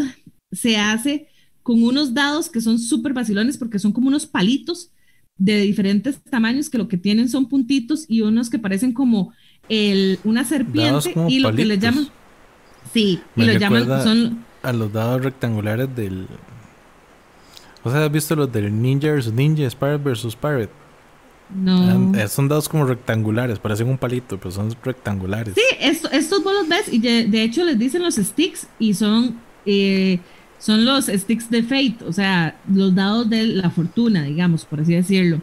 Y hay varios tamaños, ¿verdad? Entonces, en los más pequeños, los verdes, hay menos probabilidades de, de, sacar o de ganar porque ganas por los puntos que tenga el dado, ¿verdad? Y esto lo puedes lograr con las cartas que jugás. Las cartas, como vos decías antes, con los juegos de Bruno Catala, es pura simbología. Y aparte, la carta tiene dos propósitos. Entonces, tiene el propósito de cuando estás tratando de competir por esta loseta, jugás la parte de arriba, que es la que te va a decir cuántos de estos dados puedes tomar y vas a lanzar. Y llega una segunda fase, que es jugar una carta, que la puedes jugar eh, o, activar una carta, pero activarlas por la parte, por su parte de abajo, que esas son las que te permiten eh, ya sea revisar lo que son las reliquias que están todavía ocultas, que no sabes qué son, revisarlas y volverla a poner, o reacomodar una loseta de camino dentro del, de lo que es el templo, porque entonces si ya esa, por ejemplo, si descubriste una, una loseta de, de las reliquias que están malditas, pero vos logras reacomodar la loseta que pusiste y ya eso no conecta con la entrada, le vuelves a dar vuelta. Entonces ya que te quitas ese peligro, de perder, por así decirlo, por culpa de las reliquias malditas. Eh, además hay algunas mm, losetas que, que, cuando las ganas vienen con una mini reliquia, digamos, y es oculta. Y esas a veces son o beneficios como agarrar más cartas que la puedes descartar en cualquier momento o son más puntos. Porque el primero que llegue a 25 puntos termina el juego. ¿A 25 puntos también? Ajá. Me parece curioso porque el T42 el máximo de puntos es 25. Bueno, después de uno le puede dar una vuelta un toquecito más al tablero, pero como que el tope es la ficha 25. Ajá. Es, este sí, y yo lo he visto ya en, en varios juegos, eh, y me parece como el número mágico de que sí, o sea, llegas a 25 y, o sea, puede ser que de pronto le das vuelta a una loseta de, de estas de, de las reliquias y qué sé yo, eso te lleva más bien a 28 puntos, pero estabas en 24. O sea, inmediatamente como ya sobrepasaste los 25, revelás porque todo esto está secreto. las reliquias que agarras, digamos, como de las losetas, las revelás y decís, ya tengo los, los más de 25 puntos. Y ahí mismo se acaba y sos el ganador. Es, es, una competencia de quién lo logra primero. sí, quién llega primero a esos 25. De hecho, es curioso porque creo que muchos de los juegos a dos jugadores, muy rara vez tenés una forma de hacer muchos puntos. Sí, no, no, o sea, eh, París también, creo que lo más que llegue, o sea, lo más que hemos llegado ha sido igual, como 20, tal vez 25 puntos, puede ser, por lo mismo, porque no hay tantos eh, multiplicadores ni cosas que te vayan como a subir eh, extremadamente la puntuación, pero Nagaraya, o sea, lo tengo desde hace muy poco, sinceramente, porque fue una compra loca de hace poco. Eh, pero era de eso de que quería otro juego para dos y quería un juego, o sea, que, que me llamara muchísimo. Y este estaba súper recomendado y lo compré, lo jugamos y me ha encantado. Y en este sí debo decir que todavía estoy invicta. Ok, este sí lo ha ganado. Ah, sí. Ese sí lo he ganado. Ok. sí. Y de verdad sí lo recomiendo. Está muy, muy bueno, muy interesante. El tema de los dados, pues sí es cierto. Tiene ahí también el tema de, de, suerte, pero las cartas igual ayudan a mitigar. El arte está muy bonito y aparte, si les gusta, yo es que no soy muy de Indiana Jones, pero si les gusta, se van a sentir bastante identificados. Se los aseguro que sí. O sea, como que el tema, el tema se atrapa. Sí, sí, sí, Y busquen el inserto porque todo queda guardado precioso. O sea, las, los daditos estos de Fates quedan, tienen un espacio específico cada uno. No, no, es divino. Divino, divino. Sí, genial. Enamórense, enamórense del, del juego. está bueno, está bueno. ¿Y vos? Yo voy por mi número uno. ¿Con qué vas a cerrar? Ok, vea, voy a cerrar haciendo trampa. Perdón, o sea, perdón. Otra, otra vez voy a hacer trampa. Otra vez voy a hacer trampa. Pero es que tengo que mencionarlo. Creo que. Es que no sé. No, no, hay forma como pueda explicarlo. El juego no ha salido todavía. y ese es el punto. Ese es el punto. Voy a decir que voy a hacer trampa. Pero para mí, de este año, algo que sí he jugado a dos jugadores que me dejó así como. Quiero ese juego ya. Así. Ya. Es el Vinyl Jukebox de Eric Alvarado y Talon Strike Studios. O sea. Qué mal me caes. Yo no lo he jugado. es que. Pero sí lo voy a tener. Ese va a ser otro que vamos a comprar. Es que ese es otro que vamos a tener los dos, exacto. Pero ese, ese es que fue como. Creo que es como la sensación cuando lo jugué, lo diferente que lo vi. Porque también termina siendo un juego más o menos set collector, un poco abstracto con un push your luck porque es un back builder, o sea, hay que, hay que armar la bolsa con los tokens que uno puede tener y con eso, con esos tokens que vas sacando, vas comprando en el mercado las fichas para ir haciendo tu colección de vinilos dentro del jukebox. Lo bonito es lo que te atrapa el arte con la mecánica, porque cada ficha que sacas de la bolsa es como una moneda que vas a meter en tu tablero, que es un jukebox, y estás metiendo, como decir, esas monedas para decir, ok, quiero que este jukebox ponga esta canción.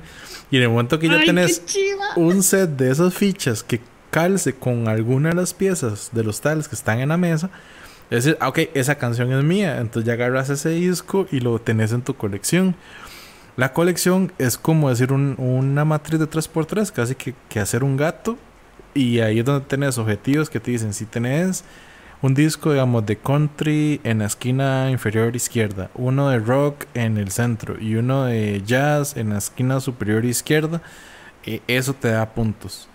Te da todos los puntos. Si solo tenés uno de esos, te da un puntaje. Si tenés dos, te da otro puntaje. Y los tres, todo el set, es, otra, es el máximo puntaje de la tarjeta. Cosas así. Y tiene eh, también otra mecánica que a mí me gusta bastante. Que es donde cumplir la fila y la columna. Tenés otro tablero con los marcadores. O sea, como decir, con los multiplicadores de puntos. Entonces decís, ok, si termino una columna con. Y esa columna es toda de rock. Puedes agarrar la ficha de tres guitarras que son 10 puntos, por decirte algo. Pero si alguien la agarró, puedes agarrar la segunda ficha, que son dos guitarras, o sea, cumplís. O sea, tenés tres, pero cumplís porque hay dos. Y esa vale 6 puntos. Y la de uno vale 4 puntos. Entonces, igual, si alguien agarra una más alta, no importa, puedes pulsear la más baja pero y tenés como una forma, esa es la forma como abstracta en la que cuando armas tu tablero de 3x3, los marcadores que le haces a tu tablero es lo que logras agarrar según lo que has armado. Entonces, los puntos cambian mucho. Y cuando yo lo vi, yo dije: La rejugabilidad de este juego es. Está al tope. Está al tope. o sea, es como, como, como estamos hablando de París. O sea, hay mucha rejugabilidad de un juego de dos jugadores. Y es de nuevo. Tiene cosas muy abstractas, como decís vos, pero es que está lleno de temática. ¡Ay, eso me encanta! Está súper lleno de temática. ¿Cuándo nos llega? ¿Cuándo nos llega el Kickstarter? Creo que, eso, creo que eso llegará el otro año. O sea, perdón, gente, que haga esa trampa. O sea, créame que dentro de mi lista tenía, gente, tenía eh, juegos de Deepwater Games que tienen toda la, la, línea de Emperor. Esa línea de Emperor tiene un montón de juegos de dos jugadores súper chivas, súper, súper chivas. Pero es que Jukebox, no sé, fue como, como que me dio en un punto que yo dije, este juego, cuando salga, créame que no voy a parar de hablar de ese juego cuando llegue, por lo menos como por dos semanas. Sí, sí. Yo digamos que tal vez hice trampa también al meter juegos que no son tan accesibles, ¿verdad? Que vayan a ser un poco complicados de conseguir, pero como dijimos al inicio, ¿verdad? Lo que queríamos era pues hablar de juegos en donde hemos disfrutado muchísimo jugarlos a dos. O sea, más allá de crearles a ustedes el, mega wishlist. Ajá, exacto. pero, pero metan Nagaraya, metan París, metan eh, el Vinyl Jukebox, cuando salga. El Vinyl Jukebox. Ténganlo en la lista de espera. Yo creo que puede ser que esté pre-order ahorita. De hecho, creo, creo que ahorita y este, si no me equivoco, voy a buscarlo y si lo encuentro igual les dejo el link en los comentarios. Creo que hay un este late pledge que uno puede meterse ahorita. Ok, eso, a eso me refería, un late pledge que, que, se pueda meter para que lo busquen. Sí, porque, el Pledge Manager lo activaron esta semana, de hecho. Creo que fue esta semana que lo activaron. La, semana pasada creo que fue. Eh, bueno, sí. Entonces puede ser. Que pagué la semana. ¿Será? ¿Será? El shipping. Sí, uy, sí, uy, uy, uy. ya, ya, ya yo, lo tengo cerrado porque ya, no lo he cerrado. ya yo sé. Ah, ya yo sé que eso viene para acá, entonces ya, ya. Y eso me, me ayuda a apaciguar mis ansiedades también. pero bueno, pero sí, digamos, eso es como por eso los juegos que hemos escogido, ¿verdad? Porque los hemos disfrutado montones. Porque de a mí también se me quedaron un par por fuera, eh, que así nada más por mencionarlo rápido, que es Holmes, Sherlock y Minecraft, que también es de Debir. Es un juego de colocación de trabajadores muy interesante, Set Collection. Sí, ese es eh, bueno, es chido. También están los Claim, que están eh, ilustrados por Miko, que es mi artista favorito y, ¿verdad? Y mi corazón. Pero es un eh, a ver, no meto a Holmes porque Juan no le gusta, entonces, aunque a mí me encante, no lo hemos jugado tanto últimamente. Y Claim es que lo tengo hace muy poco y lo hemos jugado muy poco. Entonces, cuando ya le tengamos algunas partidas más adelante, si esto lo volvemos a hacer de aquí a un año, puede ser que esta lista cambie. Entonces, eh, y ya ahí no estaríamos haciendo trampa, tal vez metiendo vinyl. Sí, sí, sí, sí. Sí, no, y, como digo, yo sé que es trampa porque está entre algunos de Emperor, inclusive está con el contra el Duelasor Island, pero el Duelasor Island también, o sea, dije, ocupo, ocupo darle un poco más de, de prueba para, para ver si me gusta tanto como el base, ¿verdad? Es que Ay, Sí, sí, Dinosaur es que Island es- es... muy bueno. Sí, sí.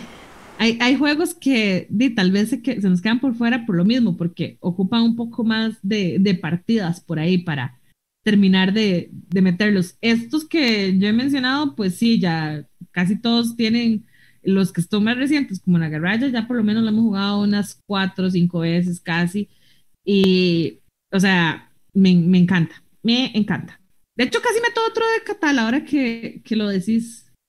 Ahora que lo- me puedo pensar, estuvo uno ahí, un, un roll and write Creo de que, Catala. creo que ya se están dando cuenta de una tendencia aquí, ¿verdad? O sea, Catala. Catala le está robando el, el- el puesto a Eric Lang. Yo, eh, No nos escuche. no- si no nos deja patrocinar. Nos deja de patrocinar. Fuerte, se va a enojar. Sí, sí, no, no, no, eso no se puede, eso no se puede jamás. Pero sí, eso Pero es, eso es prácticamente lo que teníamos. Obviamente, Sí, espero que les haya gustado. No sé si ustedes comparten eh, nuestras opciones, cuáles otras opciones hay por ahí de juegos para dos que tenemos que revisar, ¿verdad? Y meter en el wishlist. Además, porque después de el Black Friday wishlist- viene Navidad, en el wishlist o en el carrito, uno no sabe. Uno no sabe. Qué miedo. Qué miedo, sí. Pero igual, ¿cuál juego, digamos, que ustedes conozcan? Porque hay juegos que nosotros no conocemos, como por ejemplo, y vos no conocías el Liberation, que yo sí lo conozco. No. Pero de, hay, hay juegos que nosotros no conocemos que ustedes hayan jugado de dos jugadores. Igual déjenos saber en los comentarios qué les pareció ese juego o cuál juego de dos jugadores nos recomiendan que deberíamos de probar adicionales a todos los que montamos en esta lista, ¿verdad? Y pueden hacer trampa también, pueden ser juegos que ya no se Ah, consiguen. sí, sí, sí, sí. Nada más ah, nos hacen la boca agua. Listo, no importa. Exacto, y, y uno, y uno buscando ahí en eBay a ver qué encuentra. Dice la venganza. Nosotros le hacemos la boca a- agua a todo el mundo y ahora van a buscar cómo hacernos la boca agua a nosotros. Porque no crean, o sea, cuando hacen comentarios de otros juegos en, en el, en el chat, en los Ajá, comentarios, ajá. o sea, yo voy y me busco algunos y los, y los ojeo y yo, ok, ok, sí, sí, ok, muy bien. Y algunos quedan ahí como, "Hmm, mira, no me acordaba de este juego, ¿sabes? Para ponerlo ahí eh, Ajá, bajo ahí va, la lupa, a ver. Sí, sí, sí, pero bueno. Y eso ha sido el programa de hoy, viernes 13. Viernes Muchísimas 13. gracias. Qué bonito. De viernes nuevo, 13. Sí. De nuevo, felicidades a los ganadores de la rifa de Halloween. ¡Woo! Felicidades. Eh, ahí, como les dijimos, nos vamos a contactar con ustedes para eh, entregarles el, el regalito de parte de Ale Quartz y Baratijas del Sombrerero. Y pues nada, el próximo podcast cae justo con el Black Friday. Chan, así chan, que ahí, chan. ahí vamos a estar avisando qué vamos a hacer para ese día. Sí, porque, porque va- vamos a hacer unas pruebas, pero vamos a avisar cómo va a ser el podcast ese día, ya que es el específicamente el mismo Black Friday. Mismísimo Eh, Black Friday. Si vamos a respetar el horario, o sea, va a ser igual a las cuatro y media de la tarde. Nada más que vamos a ver si, si sale algo ahí vacilón. Algo interesante. Ajá. Pero por el momento, gente, espero que lo hayan disfrutado muchísimo. Sí. Ya saben, cuídense. Black Friday no hagamos loco tampoco. Sí, sí, no. O sea, pensemos muy bien todo lo que vamos a hacer. Pensemos Sí. muy bien, analicemos. Y porque falta Navidad. Exacto. Yo, yo no, se sí. han, ca- no se han acabado los Kickstarters. No, y, y yo sí, yo sí doy un tip aquí muy importante, que eso sí lo practico ya personalmente. Muchas veces el Black Friday para mí son los regalos de Navidad para los otros. o sea, consigo los regalos de Navidad. Sí, Por así pasar, decirlo. Entonces, Sí, sí. ya ustedes saben, como digo, ya hablamos de varios juegos, ya saben qué regalarnos, entonces cualquier cosa. Exacto. y, o sea, ya, ya, ahí quedó. Ahí quedó nuestra, nuestra lista del niño. Ahí quedó. Pero bueno, eh, Bueno, chiquillos, muchas gracias. noviembre, viernes 13.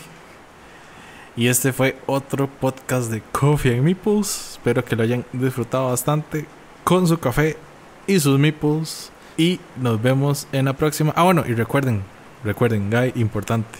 Seguirnos en las redes sociales y darle Ay, like y compartir Darle todo. like y a la campanita para que después nos digan, ay, llegué tarde al podcast. Si le dan a la campanita, Se no dan se cuenta. pierden el, el estreno del podcast. Perfecto. Bueno, gente, nos vemos en la próxima. Muchas gracias. Gracias. Chao, chao. chao.